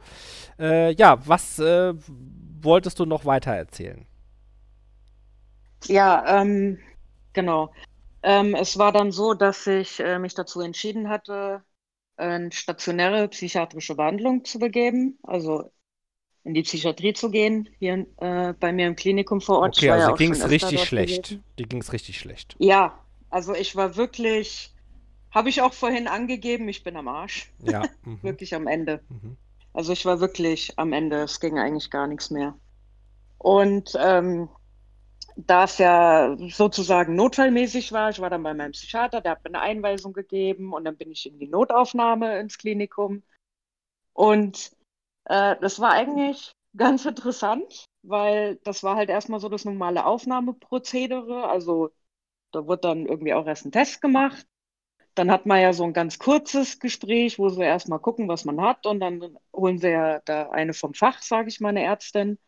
Und die kam dann auch und ähm, meinte zu mir, ob es denn möglich wäre, dass ich in zehn Tagen wiederkommen würde zu einem bestimmten Termin. Und dann habe ich gemeint, ja, warum denn das? Und dann hat sie gemeint, ja, ähm, aufgrund von Corona ist es so, dass sie die Stationen nicht mehr überbelegen dürfen. Es war nämlich vor Corona so, dass es häufig so gemacht wurde, dass das halt mal überbelegt war. Mhm. Also dass auch statt zwei Leute drei Leute auf dem Zimmer waren. Und ähm, ja, sie hat dann halt gesagt, das dürften die nicht mehr machen und dann hat sie mir einen Termin gegeben. Also das war schon da an der Stelle ein bisschen schwieriger als sonst. Das als heißt, also du warst wirklich in Not. Also ich meine, wenn jemand sich selber entscheidet, in die Ja. Psychiatrie zu gehen, ne, also du klingst jetzt ja, wenn du mit mir sprichst, ganz normal. Das ist dann immer schwer, Ja. sich das vorzustellen, aber dir ging es so schlecht. Äh, also kann man das noch ein bisschen genauer beschreiben, was da in dir vorging? Also hattest du da Sorge, dass du dir selber was antust oder dass du Dummheiten machst oder was hast du dir erhofft davon, dass du dann in die Klinik gehst? Beziehungsweise welche Hoffnung wurde dann enttäuscht, weil du es nicht konntest? Also ich sag mal so, in der Vergangenheit, also ich habe ja auch schon viel Erfahrung mit selbstverletzendem Verhalten. Also ich habe mich auch äh, früher mal geritzt Mhm. und ähm, aber auch mit selbstschädigendem Verhalten, also so Sachen wie übermäßig, dass man übermäßig Alkohol trinkt oder also das halt, dass man da keine Grenzen einfach mehr kennt, wo es dann wirklich ungesund wird. Mhm. Davor hatte ich dann äh, ziemliche Bedenken. Mhm. Und äh, das war auch der Grund, warum ich dann gesagt habe, dass ich mir da Hilfe holen möchte und Hilfe suchen möchte. Ja, das war eigentlich so der Auslöser, sag ich mal. Also und dann haben sie Nein gesagt, also dann haben sie dich abgelehnt, äh, Ja. Termin verge vergeben und wie ist es dann weitergegangen? Ähm, es war dann so, dass ich dann nach zehn Tagen wiedergekommen bin zu dem Termin und da bin ich dann aufgenommen worden. Mhm. Und wie lange bist du, Also da, wie es- lange bist du da geblieben oder bist du jetzt noch da? Ähm, nein, ich war acht Wochen, war ich da. Wow. Oh, also richtig lange. Ja, Mhm. Es war schon ein etwas längerer Aufenthalt, ja. Mhm. Und ähm, es war auch alles ein bisschen merkwürdig, muss ich ehrlich sagen. Also wie gesagt, ich war ja schon vor einigen Jahren, also in der Vergangenheit war ich schon ein paar Mal da, aber so wie es diesmal war, muss ich ehrlich sagen, habe ich auch noch nie erlebt. Alles vor dem Hintergrund vor den Corona-Maßnahmen. Mhm. Ich meine, klar, dass man mit einer Maske rumlaufen musste. Ja, gut, musste man War das denn überall. nicht noch schlimmer? War das denn nicht noch schlimmer für dich? Weil zu Hause kannst du ja mehr oder weniger machen, was du willst, aber in so einer Klinik muss man sich ja noch mehr Regeln halten. War das dann nicht noch schlimmer? Ja, es, es, es war anfangs ein bisschen schwierig, sage ich mal. Oder ging es dir so schlecht, dass es dann auch egal war? Es war anfangs ein bisschen schwierig. Man hat sich relativ schnell dran gewöhnt, muss man so zu sagen. Mhm. Wie Ähm, geht's dir denn heute? Aber, ähm, naja, hm, ich weiß nicht, ob ich sagen kann, dass es mir besser geht. Ich glaube, das wäre nicht, das würde es nicht so wirklich treffen, dass es Mhm. mir besser geht. Allerdings ist es halt nicht so, dass ich äh, nur noch in dieser Phase bin mit diesem Depressiv und Aggressiv. Es sind halt auch mal immerhin zwischendurch mal wieder bessere Tage da, wo es mir besser geht. Hast du denn mittlerweile eine Perspektive äh, nach, diesem abge nach dieser abgebrochenen Ausbildung? Ja, ähm, es ist geplant, dass ich jetzt im August, dass ich äh, einen Wiedereinstieg in die Ausbildung mache, Mhm. dass ich dann die Ausbildung fertig mache. Wenn du das schaffen würdest, das wäre super. Weil Ja. es ist ja natürlich einfach so, also klar, ich verstehe das vollkommen, dass du das aufgehört hast. Ähm, das macht man ja nicht aus Jux und Dollerei, sondern die ging es halt einfach schlecht. Aber es ändert ja nichts daran, dass es einfach schade wäre, wenn du halt dann den Schein, der zu den Fähigkeiten dazugehört, dann nicht auch bekommst und dann eben sagen kannst, dass du Tischlerin bist. Ja. Ja, und vielleicht gibt es auch das eine oder andere, was du wirklich noch lernen kannst. Und ja, also ich würde mich für dich freuen, wenn du das schaffst. Ja, würde ich mich auch drüber freuen. Ja. Es ist halt natürlich so, dass, äh, dass ich da schon momentan viele Bedenken habe. Nicht auf die Arbeit selber bezogen. Mir wurde halt schon so zwischendurch, sage ich mal, erzählt, wie es halt so vor Ort aussieht, jetzt auch in Bezug auf die Maßnahmen. Das ist, ja, da sind teilweise auch ein paar Sachen dabei, wo ich sagen muss, naja, ob ich das dann die ganze Zeit so mitmachen kann, das weiß ich noch nicht. Also ich möchte zum Schluss noch einen Rat geben, Michelle. Ja, Du heißt ja wie mein, wie mein Vater. Der heißt auch Michelle, aber natürlich anders geschrieben, ne? Ähm, hm. du arbeitest mit Holz. Ja. Die Arbeit mit Holz, diese Tischlerarbeit, die kann, wenn man die selber so macht, wie man möchte, sehr, sehr, sehr schön sein. Es ist eigentlich eine ganz ruhige, konzentrierte, schwierige Arbeit mit einem ganz tollen Werkstoff. Vielleicht kannst du folgendes mal versuchen, denn letztendlich kommt es sehr viel auf unsere Gedanken an, auf die Interpretation. Das hat ja was auch mit der Wut zu tun. Ja? Also du bist wütend wegen der Maske, obwohl die dich jetzt nicht umbringt. Das ist die Interpretation, dass du weißt, du musst die tragen, obwohl du das nicht willst. So, ne? Auf der Arbeit ist es vielleicht ähnlich. Es gibt Sachen, die dir auferlegt werden, die du nicht möchtest und du musst sie trotzdem machen. Und dann macht dich das wütend. Ich rate dir, wenn du die Ausbildung fertig schaffen willst, dass du zurückgehst zum Ursprung dessen, was du tust, so oft es geht auf der Arbeit, in Gedanken. Komm zurück zu dem Baum, zu dem Holz, zu dem, was du tust und sage dir, ich möchte das wissen, ich möchte das lernen, ich möchte das können, ich möchte auch die Berechtigung haben, das später zu machen als Tischlerin mit Schein, ja, weil ich diese Arbeit tun möchte.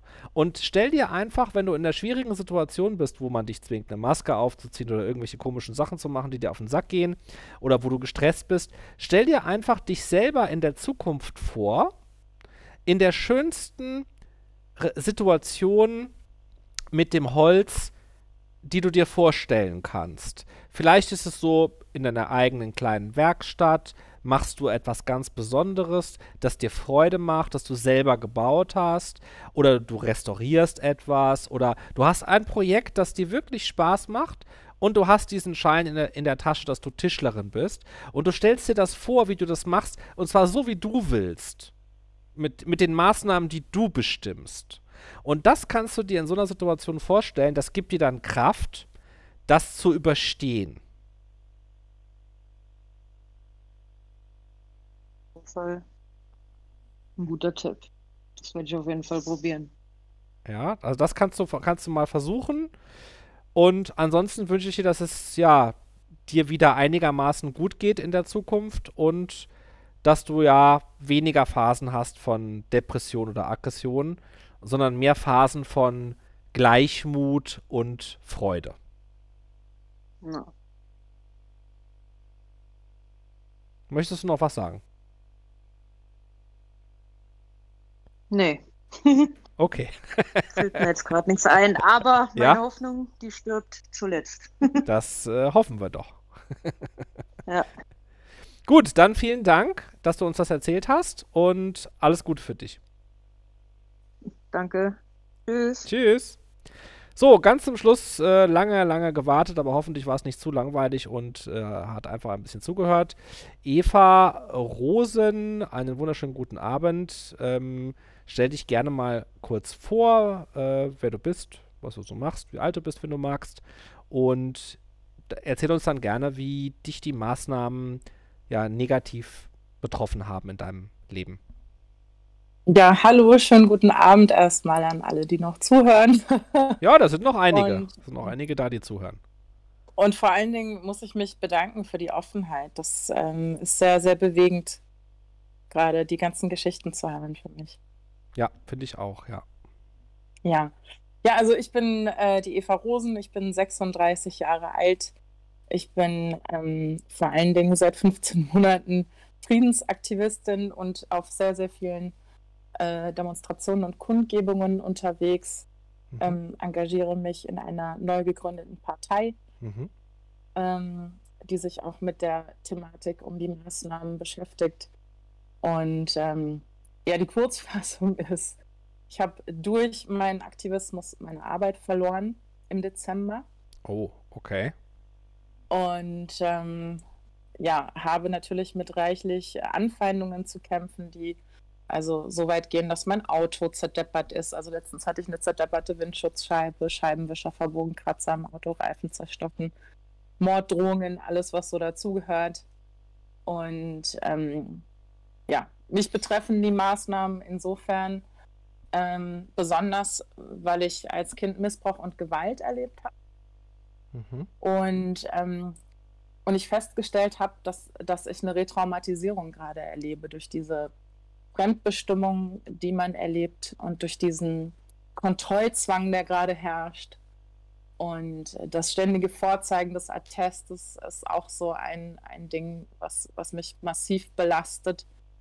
Ähm, und ich habe festgestellt, dass es vielen Missbrauchsopfern so geht und habe mich dahingehend großflächig vernetzt. Bei mir klingelt da auch äh, gerade was, also mir kommt das auch bekannt vor, was du da gerade erzählst. Das habe ich schon mal so ja. ähnlich gehört. Ähm, das klingt auch schon so, als hättest du da sehr viel jetzt äh, schon Erkenntnisse gehabt. Ich möchte aber, bevor mhm. wir dazu kommen, mal ganz äh, kurz mhm. zurück zur, zu dem Zeitpunkt deines Lebens vor Corona. Mhm. Ähm, kannst du uns beschreiben, in welcher Lebenssituation du da warst, wie es dir da ging, was du da gearbeitet hast? Also, wie, wie, wer warst du vor Corona? Ja, auch schon die, die ich heute bin, auf jeden Fall. Nur, nur noch nicht ganz so reich um die Erfahrungen der letzten fünf Monate natürlich. Ich habe Kommunikationsdesign studiert und war in einer Werbung Senior Projektmanagerin. Das heißt, ich habe ja eigentlich alles gemacht. Man, man, sagt so schön, ich war das linke Ei vom Chef. Mhm. und ähm, viel Personalmanagement gemacht, Präsentationen und ähm, dann sehr, sehr cooles Team gehabt von zehn Leuten die wirklich ganz tolle, super schöne, kreative Dinge getan haben. Und, ähm, ja, leider haben wir auch für Pharma gearbeitet, was mir in dem Moment, wo ich angefangen habe, mich da aktiv ähm, im Außen irgendwie zu betätigen, zum also, einen nicht also was war denn, also was war denn dein Beruf, also für Laien jetzt, ne? Mhm. Was war dann dein Beruf vor Corona? Also welchen, welche Arbeit hast du da verloren? Meine, meine, meine Position als Projektmanagerin. Mhm, das klingt ja mal so ein bisschen schwammig, weil man Projekt, was, hm, was macht so eine Projektmanagerin? Äh, was, was, hast, was, was für Projekte hattest du da? Ja, ich habe zum Beispiel für Großkunden die, die ganzen Projekte betreut, ähm, wenn es darum ging, eine Webseite zu machen oder mhm. sowas, die ganzen koordinatorischen Dinge im Hintergrund, die Rücksprachen, mhm. mit den Kunden zu den ganzen Feedbacks. Also während die Designer die Designs äh, vorbereitet haben und Dummies, Click-Dummies gebaut haben von den Webseiten, habe ich das an die Kunden rausgeschickt. Äh, okay, das klingt schon so ein bisschen nach jemand, genau. der einen etwas äh, längeren Bildungsweg hinter sich hat, um das machen zu können. Genau. Mhm. Okay, und dann kam Corona. Und dann kam Corona. Mhm. Ja, und erstmal hat es mich nicht so beeinflusst, ehrlich gesagt. Ich war auch von Anfang an so, dass ich dachte, naja, was auch immer das jetzt ist, es wird gut werden. Also ich habe mir da nicht so wahnsinnig viele Gedanken mhm. Und ähm, dann wurden wir aber relativ zeitig in die Kurzarbeit geschickt. Mhm. Und ich habe gesehen, was das mit meinem Gehaltszettel am Anfang gemacht hat. Und wenn man irgendwie so sein Leben natürlich danach ausgerichtet hat, dass man so seine Fixkosten und seine Ausgaben gut im Griff hat und auf einmal sind Einschränkungen, das kannte ich bis dato nicht. Ich habe immer viel und gerne gearbeitet, Druck, zum Teil 12, 14 Stunden Tage, keine Seltenheit. Und dann brach das so weg. Also das erste, das erste Negative, was du mitbekommen hast, war schlicht und einfach weniger Geld in deinem Portemonnaie auf deinem Konto. Genau, mhm. das war so der, der erste Punkt. Und der zweite Punkt war eben, dass, dass man auch nicht mehr in der Firma zugegen war. Ein sehr familiäres Verhältnis mit dem Team hat, dann ist das auch was, was wegbricht. Ne? Dieser tägliche Kontakt, das, die Routine, die Struktur ist ja auch wichtig für uns Menschen und das brach alles auf einmal weg. Und das hat was mit dir gemacht? Ja. Und was? Ja, es hat, es hat mich, es hat mich so rausgerüttelt irgendwie aus, aus meinem Alltag vor allen Dingen. Mhm. Diese, diese Strukturlosigkeit, dass man natürlich die ersten Monate steht man weiterhin um 5.30 Uhr morgens auf und sitzt am Computer am Schreibtisch zu Hause, wenn man Homeoffice macht. Aber man merkt doch dann ziemlich schnell, entweder man macht gar keine Pause mittags und durch, bis äh, die Zeit irgendwie zu Ende ist oder das Projekt abgeschlossen ist, in dem man arbeitet. Und es, es, ja, es war einfach direkt sehr strukturlos, mhm. ähm, sehr anstrengend, weil man eben dann, wenn man zu Hause ist, man ist ja keine Pause, ich sitze ja hier zu Hause am Laptop. und man nimmt sich schon mal direkt weniger Zeit für sich und für seine Pausen und was Vernünftiges zu essen und so weiter. Mhm. Und ähm, dann kam ja auch noch von außen irgendwann diese, dieser Druck dazu mit diesem vormundenden Verhalten der Regierung Mhm. und diesem Fluktuieren äh, der Maske. Und da habe ich ganz schnell gesagt, okay, ich kann es sowieso nicht tragen, ich kriege darunter. Also ich muss kurz unterbrechen, ich muss kurz unterbrechen. Mhm. Leider ist der Ton bei dir relativ schlecht. Du bist immer mal Oh. wieder weg. Äh, kannst du irgendwas ändern? Hast du ein Headset auf oder ein Handy oder bist du am Rechner? Was ist deine technische Situation gerade da? Ich habe ein Headset. Aber es ist jetzt besser, weil ich Ja. halt das Mikro jetzt näher ran. Ja, jetzt ist besser. Ich glaube nämlich, dass du, ein, äh, wie nennt man das? Äh, das gibt so, ein, so eine, so, ein, so eine Software-Encodings-Dingsbums da, dass wenn du leise bist, dann mutet das Mikrofon automatisch. Ne? Ich glaube, Ah. ja, jetzt ist auf jeden Fall viel besser, ja. Mhm. Okay. Ja. Ja, genau. Und dann kam, wie gesagt, dieses ganze Aufoktroyieren dieser Maßnahmen dazu und das Maske tragen. Und ähm, obwohl ich selber keine Maske trage, belastet mich das, es sehen zu müssen, wenn es andere tun tatsächlich. Mhm. Und zwar massiv. Also ich, ich finde das sehr befremdlich und angsteinflößend, auch nach wie vor. Mhm. Und ähm, weil, naja, es Zeiten gab, da hat mich eventuell mal die Mimik und Gestik ein bisschen darüber gerettet, dass ich feststellen konnte, was, was möchte diese Person, die mir gerade gegenübersteht. Ist sie aggressiv? Ist sie mir wohlgesonnen? Lächelt die mich an? Oder äh, was passiert da eigentlich? Wusstest Mensch, du das zu dem Zeitpunkt schon? Also ich meine, ähm, es gibt ja jetzt sicherlich auch Leute, die, die hören das vielleicht und dann, dann sagen die, ja, mein Gott, jetzt muss sie selber noch nicht mal eine Maske tragen äh, äh, und äh, finde das jetzt schlimm, dass andere eine tragen. Ähm, w- hat dich das selber damals gewundert, als du das festgestellt hast, wie sehr dich das emotional mitnimmt? Hast du dich das gefragt? Warum nimmt mich das so mit, obwohl ich das dann noch nicht mal selber aufziehen muss? Nee, also ich habe das in dem Moment ehrlich gesagt nicht hinterfragt. Mir war auch nicht bewusst, dass es so sein würde. Ich war ja noch nie mit der Situation konfrontiert. Ich bin Mhm. auch nie in ein Land gereist, wo das irgendwie vielleicht gang und gäbe wäre, jetzt im asiatischen Raum oder so. Mhm. Und das war eine völlig neue Situation für mich. Und ähm, ähm, ja, es, es war erstmal auch beängstigend ne? und beklemmend vor allen Dingen. Mhm. Du hast ja, du hast ja jetzt äh, am Anfang schon gesagt, warum. Also du hast ja eine Erklärung, Mhm. also du hast ja jetzt schon rausgefunden, warum das bei dir insbesondere besonders schlimm ist. Ja, es, Ja. Gibt, es gibt ja, das muss man auch sagen, es gibt ja Leute, die finden das nicht so schlimm. Ne? Es gibt ja Mhm. Leute, die sehen die mit Maske und sagen sich dann, ach, ein Glück bin ich geschützt. Ne? Oder äh, ja, sowas in der Art. Aber bei dir ist das nicht so. Und äh, war dir damals schon bewusst, warum?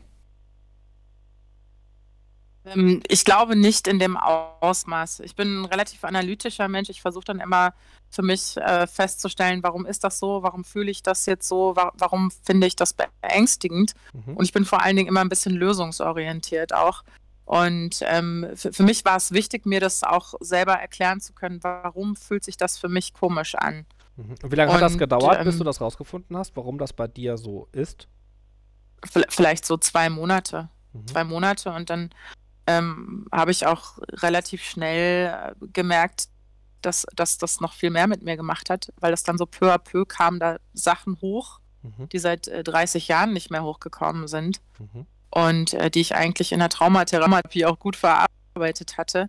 Und das war sehr schockierend. Also das war, da habe ich auch gedacht, okay, was mache ich jetzt damit? Und ähm, gerade mit traumatischen Dingen ist es so, wenn, wenn einen das beeinflusst, dann ist ja das Trauma tatsächlich auch nicht aufgelöst. Und dann habe ich mir genau in der Richtung äh, wieder Beistand geholt. Ne? Mhm. Also du, Und du, jetzt habe ich Glück, ja, also du jetzt habe ich Glück, dass ich in diesem Netzwerk auch drin bin, in dem Mhm. ich drin bin mit den ganzen Aktivisten und Ärzten und so weiter. Und ähm, dass ich mir über dieses Netzwerk auch ziemlich schnell und einfach Hilfe suchen konnte. Ich weiß, es geht gerade vielen Menschen nicht so. Die werden abgewiesen und auf eine Warteliste gesetzt, die jenseits von Gut und Böse ist. also du hattest in äh, deinem vorherigen Leben ein Trauma und dieses Trauma konntest du aber bewältigen und es ging dir gut. Mhm. Ja, es ging mir sehr gut. Und durch die Maßnahmen, glaubst du, sind Dinge aufgebrochen oder sind, haben sich verschlechtert, so dass du nicht mehr klargekommen bist damit auf einmal? Genau. Mhm. Also ich, ich erkläre mir das mit, mit ja, wie eine, wie eine Art Retraumatisierung, Mhm.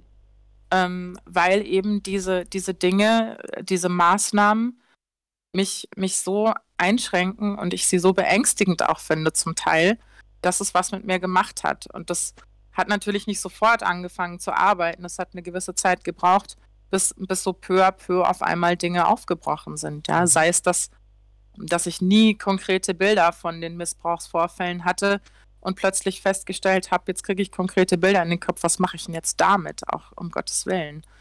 Und ähm, ich, dadurch, dass ich, wie gesagt, auch zu vielen äh, anderen Missbrauchsopfern den Kontakt gesucht habe, ähm, habe ich festgestellt, es geht sehr, sehr vielen ganz ähnlich. Also das scheint normal zu sein und vor allen Dingen scheint es auch tatsächlich mit den Maßnahmen zusammenzuhängen. Mhm. Also für diejenigen, die das jetzt nicht so ganz verstehen, erkläre ich das mal oder versuche das mal ein bisschen zu Mhm. erklären. Bei einer Traumatisierung ist es ja so, man hat etwas ganz Schreckliches erlebt.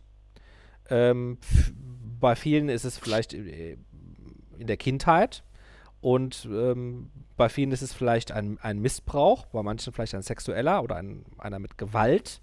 Und man hat etwas Schlimmes erlebt. Und normalerweise ist es dann so, dass der Geist alle möglichen Strategien entwickelt, damit irgendwie klarzukommen. Also der, der verschiebt das in irgendwelche Teile des Gehirns, wo das abgeschlossen wird, gut aufgehoben werden soll oder wo man sich gar nicht mehr dran erinnert. Aber es ändert da nichts daran, dass man das trotzdem nicht ganz hinkriegt, dass es trotzdem Auswirkungen hat im Leben. Manchmal weiß man gar nicht genau, warum und wie. Man kann dann irgendwelche Sachen nicht, wie ein normaler Mensch, und braucht dann manchmal auch eine Zeit, um überhaupt festzustellen, dass es mit der Traumatisierung zusammenhängt. Und in der Mhm. Traumatisierung spielt der Trigger eine große Rolle. Ähm, also man nimmt ja als Mensch was wahr mit den Augen, mit den Ohren, kann was riechen. Das sind alles Reize. Und ähm, es kann halt sein, dass bestimmte Trigger, also zum Beispiel ein Geruch oder etwas, was man sieht oder was man hört, auf einmal etwas im Gehirn eine Tür öffnet in die Vergangenheit und man sich auf einmal an, an etwas Furchtbares erinnert. Kann man das so sagen? Ja, doch, das kann man, kann man so festhalten, glaube ich, ja. Mhm.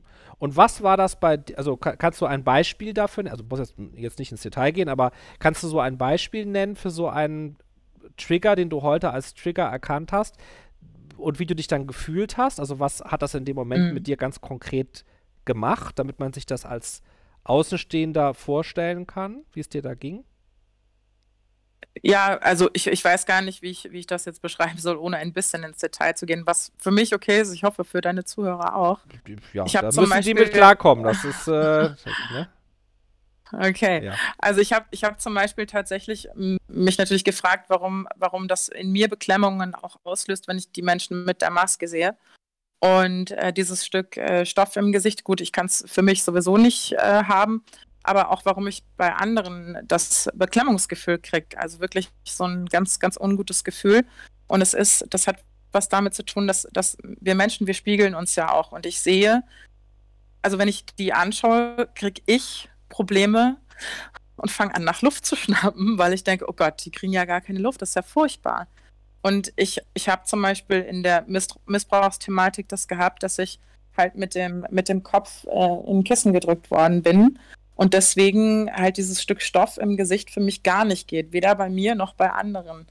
Und ähm, deswegen kriege ich da halt wie so, ein, ja, so eine leichte Atemnot Mhm. und äh, die ich dann so ein bisschen mit autogenem Training zwar wieder wegbekomme, aber es ist halt ganz beklemmend für mich und ich und ich frage mich immer, wie das meine Mitmenschen halt aushalten. Aber gut, das ist ja, muss ja jeder dann auch für sich entscheiden. Aber für, für mich ist es halt wie eine Beklemmung und ich mache mir tatsächlich auch Sorgen um mein Gegenüber, dass er diese, diese Maske im Gesicht hat. Das klingt vielleicht ein bisschen verrückt, aber Nee, das gar ist nicht. das Nee. Gefühl. Das hast du sehr gut erklärt. Hast du sehr gut Ja. erklärt, sehr verständlich. Also dich erinnert das an eine, eine, an, an eine äh, Erfahrung mit Todesangst aus deiner Vergangenheit und du hast dann sogar eine Empathie, also du antizipierst das bei anderen, dass du das siehst und dann, man nennt das Spiegelneuronen, also du hast dann Mhm. vermutlich ganz viele tolle Spiegelneuronen im Kopf, ne, die das dann spiegeln, wie sich der andere fühlen könnte. Und dann bekommst du tatsächlich so sogar Atemnot. Mhm. Mhm. Genau. Und okay, dann hast du das also so nach und nach festgestellt und dann war deine Strategie, dass du gegen die Maßnahmen in Anführungsstrichen oder ganz direkt kämpfst, indem du dich mit Menschen verbindest, die Aktivisten sind. Genau. Mhm. Ja, das, das, das waren tatsächlich mehrere Impulse. Es war nicht nur dieses, äh, dieses Motiv, dass ich jetzt sagen würde, das hat jetzt was mit meiner Thematik zu tun, sondern ich habe ähm, ich hab einfach für mich festgestellt, dass, dass es ja auch vielen Menschen schwerfällt, über ihre Thematiken zu reden, weshalb sie vielleicht auch Probleme haben mit den Maßnahmen.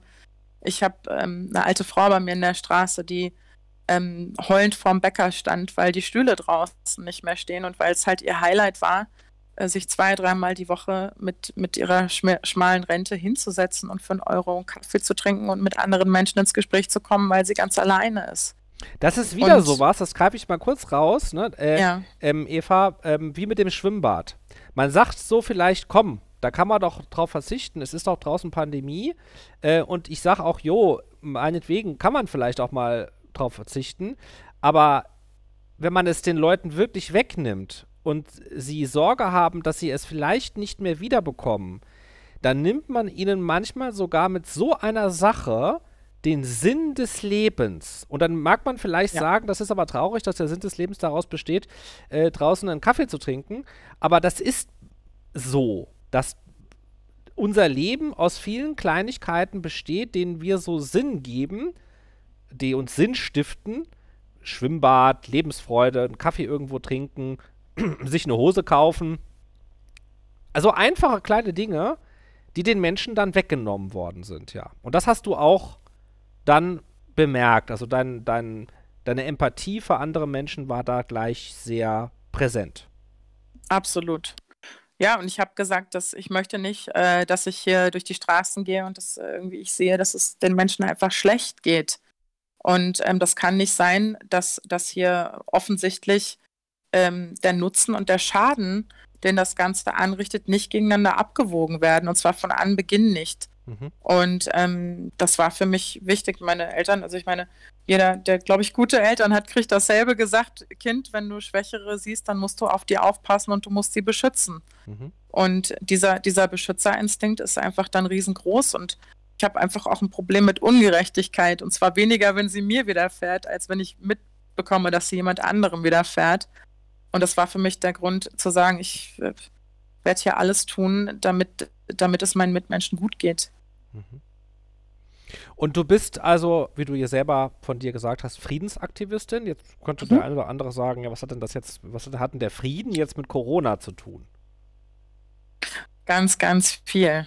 Gerade, gerade wenn man eben in, in ja, Traumageschichten verwickelt ist oder auch sieht, dass hier eine alte Dame weint, weil sie keine Gesellschaft mehr hat, wenn sie sich eine Tasse Kaffee äh, kaufen möchte, dann empfinde ich das als Krieg gegen die eigene Bevölkerung, was hier gerade stattfindet in, in diesem Land. Ich kann es nicht anders bezeichnen. Dafür habe ich zu viel gesehen in diesen letzten 15 Monaten und zu viel mitbekommen, weil sich natürlich auch Menschen hilfesuchend an einen wenden. Mhm. Und ähm, für mich ist das ein, eine Art psychologische Kriegsführung, was hier stattfindet. Es ist eine Art Krieg gegen die eigene Bevölkerung. Und so nehme ich es wahr. Ich glaube, so nehmen es ganz, ganz viele wahr. Und wenn man jetzt schaut, sich die Zahlen anschaut und die Einschränkungen und vor allen Dingen die Grundrechtseinschränkungen, dann ähm, muss ich sagen, ja, es ist gerade Krieg gegen die eigene Bevölkerung. Da hast du auch äh, zu, Beginn äh, zu Beginn gesagt, äh, du bist, habe ich jetzt nicht mehr genau auf dem Schirm, Mitglied oder Mitgründerin oder äh, einer Mitglied. No Mitglied einer, einer neuen Partei. Äh, kam das dann Genau. später erst oder wieso hast du dich dazu entschlossen, bei dieser neuen Partei Mitglied zu werden? Naja, also die, diese ganzen, diese ganze Corona-Zeit und diese ganzen Maßnahmen und alles, was auch mit der Gesellschaft gerade passiert an Spaltung, ich glaube, das hält uns einen ziemlich guten Spiegel hin, was alles tatsächlich nicht erst seit 15 Monaten, sondern seit Jahrzehnten in diesem Land falsch läuft. Mhm. Jahrzehnten. Und Jahrzehnten, Mhm, definitiv. mhm, mhm. Und ich, ich bin der festen Überzeugung, wir können es besser machen. Und ich war nie ein großer Freund davon, in eine Partei zu gehen. Ich habe zwar immer gewählt, Aber ich wollte nicht politisch aktiv werden. Wenn du mir vor einem Jahr erzählt hättest, dass ich mal direkt Kandidatin bin hier für einen Wahlkreis, hätte ich dir einen Vogel gezeigt. Aber, ähm, aber ich sehe die Notwendigkeit, um etwas zu verändern, weil wir hier gerade vor der großen Herausforderung stehen, dass wir nur begrenzten Spielraum haben, weil wir eben auch in den großen Medien nicht wahrgenommen werden und wenn wir wahrgenommen werden, auf, auf eine Art verunglimpft werden, die jenseits von Gut und Böse ist. Und da war, da war eben eine Möglichkeit, eine Partei zu gründen, um von innen heraus eine Veränderung zu schaffen mhm. und vor allen Dingen auch diesen Wahnsinn zu beenden.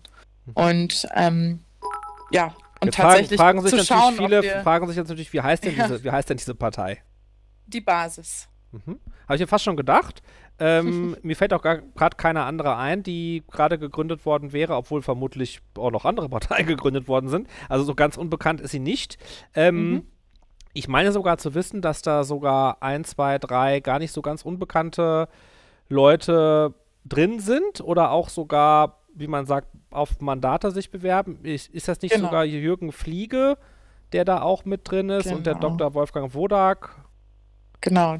Professor Dr. Sucharit Bhakti und seine Frau Karina Reis ist Mhm. dabei. Mhm. Der Anwalt Dirk Sattelmeier ist dabei. Äh, Rainer Füllmilch ist dabei. Viviane Fischer ist dabei. Mhm. Und ähm, ganz, ganz viele Leute mehr, die man ja auch aus der Bewegung so ein bisschen kennt. Mhm. Und ähm, die sich hier auch wirklich für uns alle einsetzen. Und äh, nochmal zurück ganz zu dir persönlich. Diese Mhm. Tätigkeit in der Partei jetzt zum Beispiel, hat das dann dazu geführt, dass es dir jetzt besser geht? Weil, ne, wenn, wenn ich zum Beginn des Gesprächs zurückkomme, da hast du ja erzählt, dass es dir schlecht ging und dass du retraumatisiert ja. worden bist und Mhm. dass du ja eine krasse Zeit durchgemacht hast, um dich erstmal zu fragen, was da mit dir los ist. Wie geht's dir denn heute? Äh, es gibt gute und es gibt schlechte Tage, wie das so ist als Mensch. Ich glaube, da geht es jedem gleich.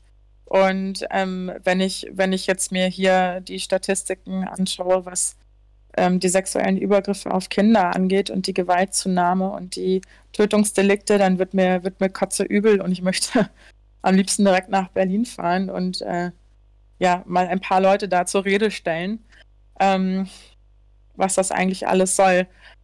Ja, ich weiß nicht. Also äh, an solchen Tagen geht es mir schlecht, weil ich vor Monaten gesagt habe, wenn man den Menschen, vor allen Dingen den Kindern, aberzieht, Nein sagen zu können, wenn es um, um die Selbstbestimmung über ihren Körper geht, in Form von Masken tragen, in Form von si- unsinnigen Abstandsreglements aufoktroyieren und so weiter. Ähm, mir war klar, dass das dazu führen wird, dass man hier auch Pädophilen und ähm, ja, Sadisten äh, Türe, Türen und Tore aufmachen wird, wenn diese Kinder eben nicht mehr in der Lage sind, äh, Nein zu sagen und Nein sagen zu dürfen und auch Nein sagen zu müssen, gerade wenn es darum geht, was tut ihnen gut und was tut ihnen nicht gut. Hm. Und wenn es um die Selbstbestimmung geht über ihren Körper. Und das habe ich vor, vor Monaten schon gesagt, dass diese Gefahr besteht. Und ähm, bin, weiß Gott, kein Mensch, der gerne Recht hat. Also absolut nicht, vor allen Dingen nicht in der Sache. Und ich habe heute, heute habe ich Rotz und Wasser geheult. Das hat mich sehr belastet. Ähm, ja, hinzu kommt natürlich, dass wir einen Haufen Suizide haben. Der Dr. Med Jens Bengen hat sich vor zwei Tagen das Leben genommen. Und ähm, der als einer der ersten Ärzte auch im letzten Jahr äh, sich geäußert hat zu, zu der ganzen Thematik, auch zum Maskentragen etc. Du hast es Und, ja zu ähm, Beginn gesagt, also du, äh, wenn ich das Mhm. richtig verstanden habe, du bist ein, auch ein Missbrauchsopfer als Mhm. Kind gewesen. Ist Ja. das richtig? Ja. Und Ja, deshalb ist richtig. es so, Mhm. dass diese Nachrichten über ähm, Kindesmissbrauch, die du heute liest, ähm, dich besonders berühren und du glaubst, ähm, dass diese Fähigkeit, dass Kinder Nein sagen können, dass sie Grenzen aufzeigen, dass sie mutig genug sind, ähm, zu sagen, dass sie etwas nicht möchten und dass es ihnen klar ist, dass sie ein Selbstbestimmungsrecht über ihren eigenen Körper haben, möglichst früh. Das ist etwas, was dir persönlich sehr wichtig ist, auch aus deiner eigenen Geschichte heraus. Absolut, absolut, ja. Mhm. Sehr, sehr wichtig. Und ähm, gut, nun war ich, nun war ich nicht in der Situation, dass ich kein äh, widerspenstiges Kind gewesen wäre oder das nicht alles gewusst hätte, sondern das ist halt einfach schiefgelaufen und meine Betreuungspersonen, wo ich halt als Kind äh, war, äh, waren halt nicht in Ordnung, ja. Aber das ist, das ist halt, Ja, ja, es gibt Situationen, da können Kinder nichts machen, das ist vollkommen Ja. richtig, aber es gibt natürlich schon Situationen, die manchmal auch äh, vermieden werden können, wenn Kinder die richtigen Entscheidungen treffen oder mutig genug sind, wegzulaufen, Nein zu sagen oder sich jemand anzuvertrauen oder was auch immer. Also da gibt es schon manchmal Sachen, die man auch vielleicht vermeiden könnte. Absolut. Ja. Das, da, da, da bin ich mir ganz sicher. Nun, nun war es bei mir eher so ein bisschen eine andere Thematik. Ich habe ähm, ähm, ich habe das zu dem, zu dem Alterszeitpunkt überhaupt niemandem mitgeteilt, sondern habe das alles schön für mich behalten und das dann äh, ja, ein paar Jahre später erzählt, ähm, weil ich der Meinung war, das belastet meine Eltern zu sehr. Mhm. Ja. Mm. Und habe aber dann auch relativ zeitig ähm, ja, mit, mit Traumasachen angefangen und ähm, habe manches dann auch wieder verschoben, weil ich gesagt habe, ich begreife das sowieso jetzt gerade gar nicht und habe das dann immer so etappenweise gemacht weil es halt auch immer sehr viel ist, was da, da doch nochmal auf einen einprasselt. Vielleicht ähm, frage ich da nochmal genau in der mhm. Richtung, wenn jetzt jemand ähm, ja selbst ein Trauma erlebt hat, also selbst Traumaopfer ja. ist und das Gefühl hat, dass diese Situation momentan, die Maßnahmen ähm, dazu führen, dass es der Person schlecht geht und ja. das vielleicht damit zusammenhängt. Hast du dann irgendeine Idee, wo sich so ein Mensch hinwenden könnte? Gibt es da eine Facebook-Gruppe oder irgendwie einen Tipp von dir, wo sich Missbrauchsopfer oder traumatisierte Menschen, die mit dieser Maßnahmensituation gar nicht zurechtkommen, nicht jetzt Hilfe holen können, die sich natürlich beim Psychologen, das wissen die selbst, aber gibt es mhm. irgendwie so eine Gruppe von Menschen, die man da empfehlen kann? Ja, also ich habe tatsächlich, ähm, ich strebe eine Klage an mit äh, der Anwältin Frau Wörmer diesbezüglich, mhm. ähm, weil, weil es einfach so, so viele Menschen betrifft. Und bei mir privat haben sich schon jetzt über 500 Missbrauchsopfer gemeldet, übrigens zwischen 16 und 83 Jahren. Manche haben noch nie mit irgendjemandem darüber gesprochen, mhm. was ihnen widerfahren ist. Und durch die Maßnahmen und, ist Ihnen das dann bewusst geworden oder was? Nee, es ist ihnen nicht bewusst geworden. Sie haben diese Retraumatisierungsthematik tatsächlich, die ich ja auch mhm. habe. Okay, krass. Das ähm, krass. ist zum Teil so heftig, dass es dass es darin, darin mündet, dass ähm, ja, erwachsene Menschen Stressinkontinenzen entwickeln und ähm, ja, nichts mehr halten können, ähm, was natürlich ganz, ganz übel ist, aber das ist eben genau das, was passiert, mhm. äh, gerade mit den Menschen. Und, ähm, und das ist keine Seltenheit. Also das ist bei ganz, ganz vielen so. Und ähm, die Dunkelziffer ist halt auch wahnsinnig hoch, weil ganz viele Menschen ihr Leben lang darüber gar nicht sprechen. Mhm. Und ähm, Deswegen, ich versuche dann immer damit offen umzugehen. Ich meine, schlussendlich äh, würde ich sogar so weit gehen und, und würde sagen, wahrscheinlich gibt es so viele missbrauchte Menschen auf der Welt, wie es tätowierte Leute mittlerweile auf der Straße gibt. Und wir wissen es nur einfach gar nicht, wie hoch die Dunkelziffer tatsächlich ist. Ich habe keine Frau in meinem Umfeld, die auch noch nicht mindestens sexuell belästigt wurde in ihrem Leben. Es ist wirklich schlimm, was, was hier passiert. Und wenn jemand sich in irgendeiner Form mitteilen möchte und vielleicht sagt, okay, diese, ich stehe jetzt hier mal auf für mich selbst. Ich stehe die ganze Zeit ja auch immer auf für alle anderen, wenn es denen schlecht geht, um sie zu beschützen. Und in manchen Situationen ist es allein schon die Tatsache, dass man sich selber wieder eine Stimme gibt und sagt, ich stehe jetzt auf, ich tue was dagegen. Ich beteilige mich zum Beispiel an so einer Nummer wie der Klage, was, was gar nicht heißt, dass man da mit Namen stehen muss. Das kann man gerne irgendwie sagen, ich möchte das anonym, aber ich möchte mich da melden. Mhm äh, machen und sagen, die Maßnahmen retraumatisieren mich, die machen das und das und das mit und mir. Und wo kann man sich da ganz konkret melden zum Beispiel jetzt? also hast du ein öffentliches Pro mhm. Mhm. Postfach at Wörmer, also W-O-E-R-M-E-R. Äh, schreib, das mal, schreib, schreib das mal in den Chat, also Postfach. Ich schreibe das gleich mal in den Chat. Genau, at Wörmer, also Wilhelm, Otto, Emil, Richard, Martha, Emil, Richard Schreib's mal selber und in den Chat am besten, genau. Ich schreib's gleich mal in den ja, Chat, dass, genau. Dass, wenn, das, wenn du da zufällig Abonnentin bist, dann geht das auch. Das ist besser, als wenn ich da noch irgendeinen Fehler mache. Äh, ja, jetzt hast du ja äh, gesagt, du hast auch äh, harte Gegenwehr, äh, mit harter Gegenwehr mhm. zu kämpfen. Also wie, ja. wie, wie sehe, das ist also ein großes Thema. Mir war das schon klar, als ich äh, den äh, Stream so ein bisschen geplant habe, aber dass, dass so viele Leute so krasse Sachen erzählen. Also wir sind jetzt halt schon über drei Stunden. Wir müssen auch mal, äh, sonst kann ich die Sendung gar nicht mehr hochladen, sonst sagt YouTube, die, das ist jetzt so, zu lang. Ne?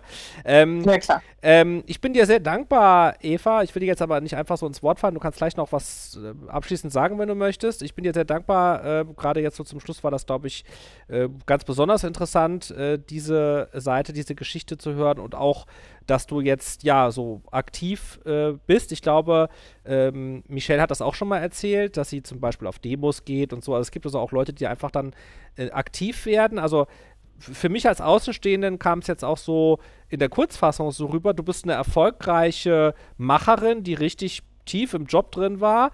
Dann kommt Corona, ähm, es macht dich richtig fertig, es, es kostet dich eigentlich ja deinen Job, ähm, es retraumatisiert dich, es ähm, zwingt dich, dich mit dir selber äh, zu beschäftigen, um in der Weise, wie du das eigentlich gar nicht wolltest. Aber jetzt hat es dich, ja, kann man so sagen, zur Politikerin gemacht und zur Friedensaktivistin, wie du selber sagst. Also Corona hat echt eine Menge mit dir gemacht und in, de in deinem Leben.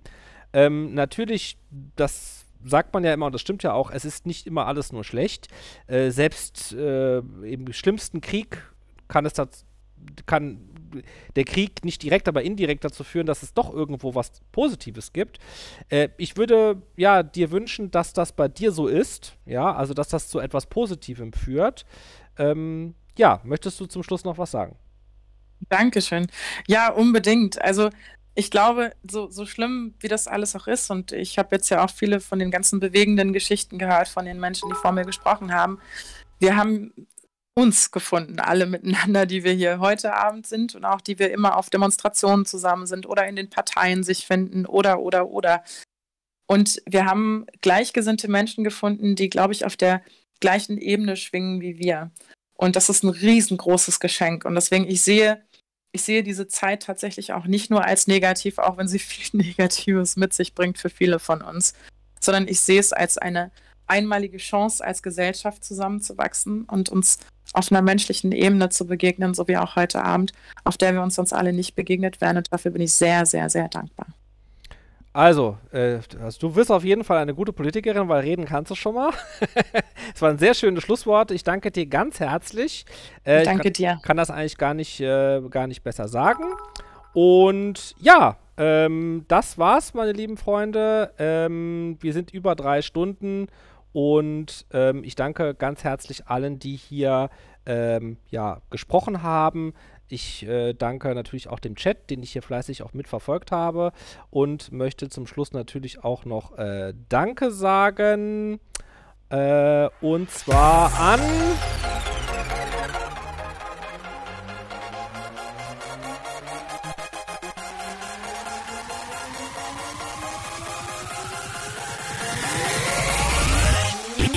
So, Sonja, vielen Dank. David Holsam, Patti, Cathy Sunny, vielen Dank. Hat heute richtig viel gecheert. Dankeschön dafür. Abercup, danke Lucifer Morningstar, danke Veggie Mandy. Ich danke allen, die heute so fleißig gecheert und zugehört haben.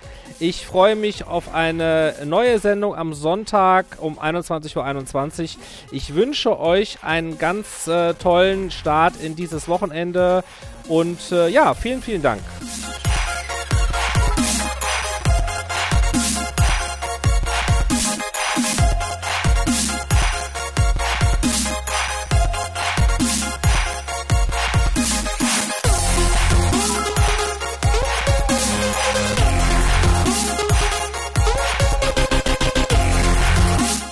Ich werde versuchen, diese Sendung hochzuladen. Da sie allerdings über drei Stunden ist, kann das ein bisschen dauern. Also das werde ich vermutlich heute nicht mehr schaffen. Vielleicht muss ich es auch in zwei Teilen machen. Ich muss es auch noch ein bisschen schneiden, also es dauert ein bisschen. Äh, Würde mich aber freuen, wenn ihr die Sendung dann teilt. Und es gibt jetzt auch tatsächlich einen Podcast von mir bei iTunes. Also ich bin jetzt auch bei Apple gelistet. Wer also seine Podcasts immer bei Apple hört, der kann dort jetzt auch meinen hören. Und äh, das werde ich auch als YouTube und als Podcast, denke ich, hochladen, denn das waren wirklich sehr schöne Gespräche. Und je mehr Leute das hören, desto schöner ist das.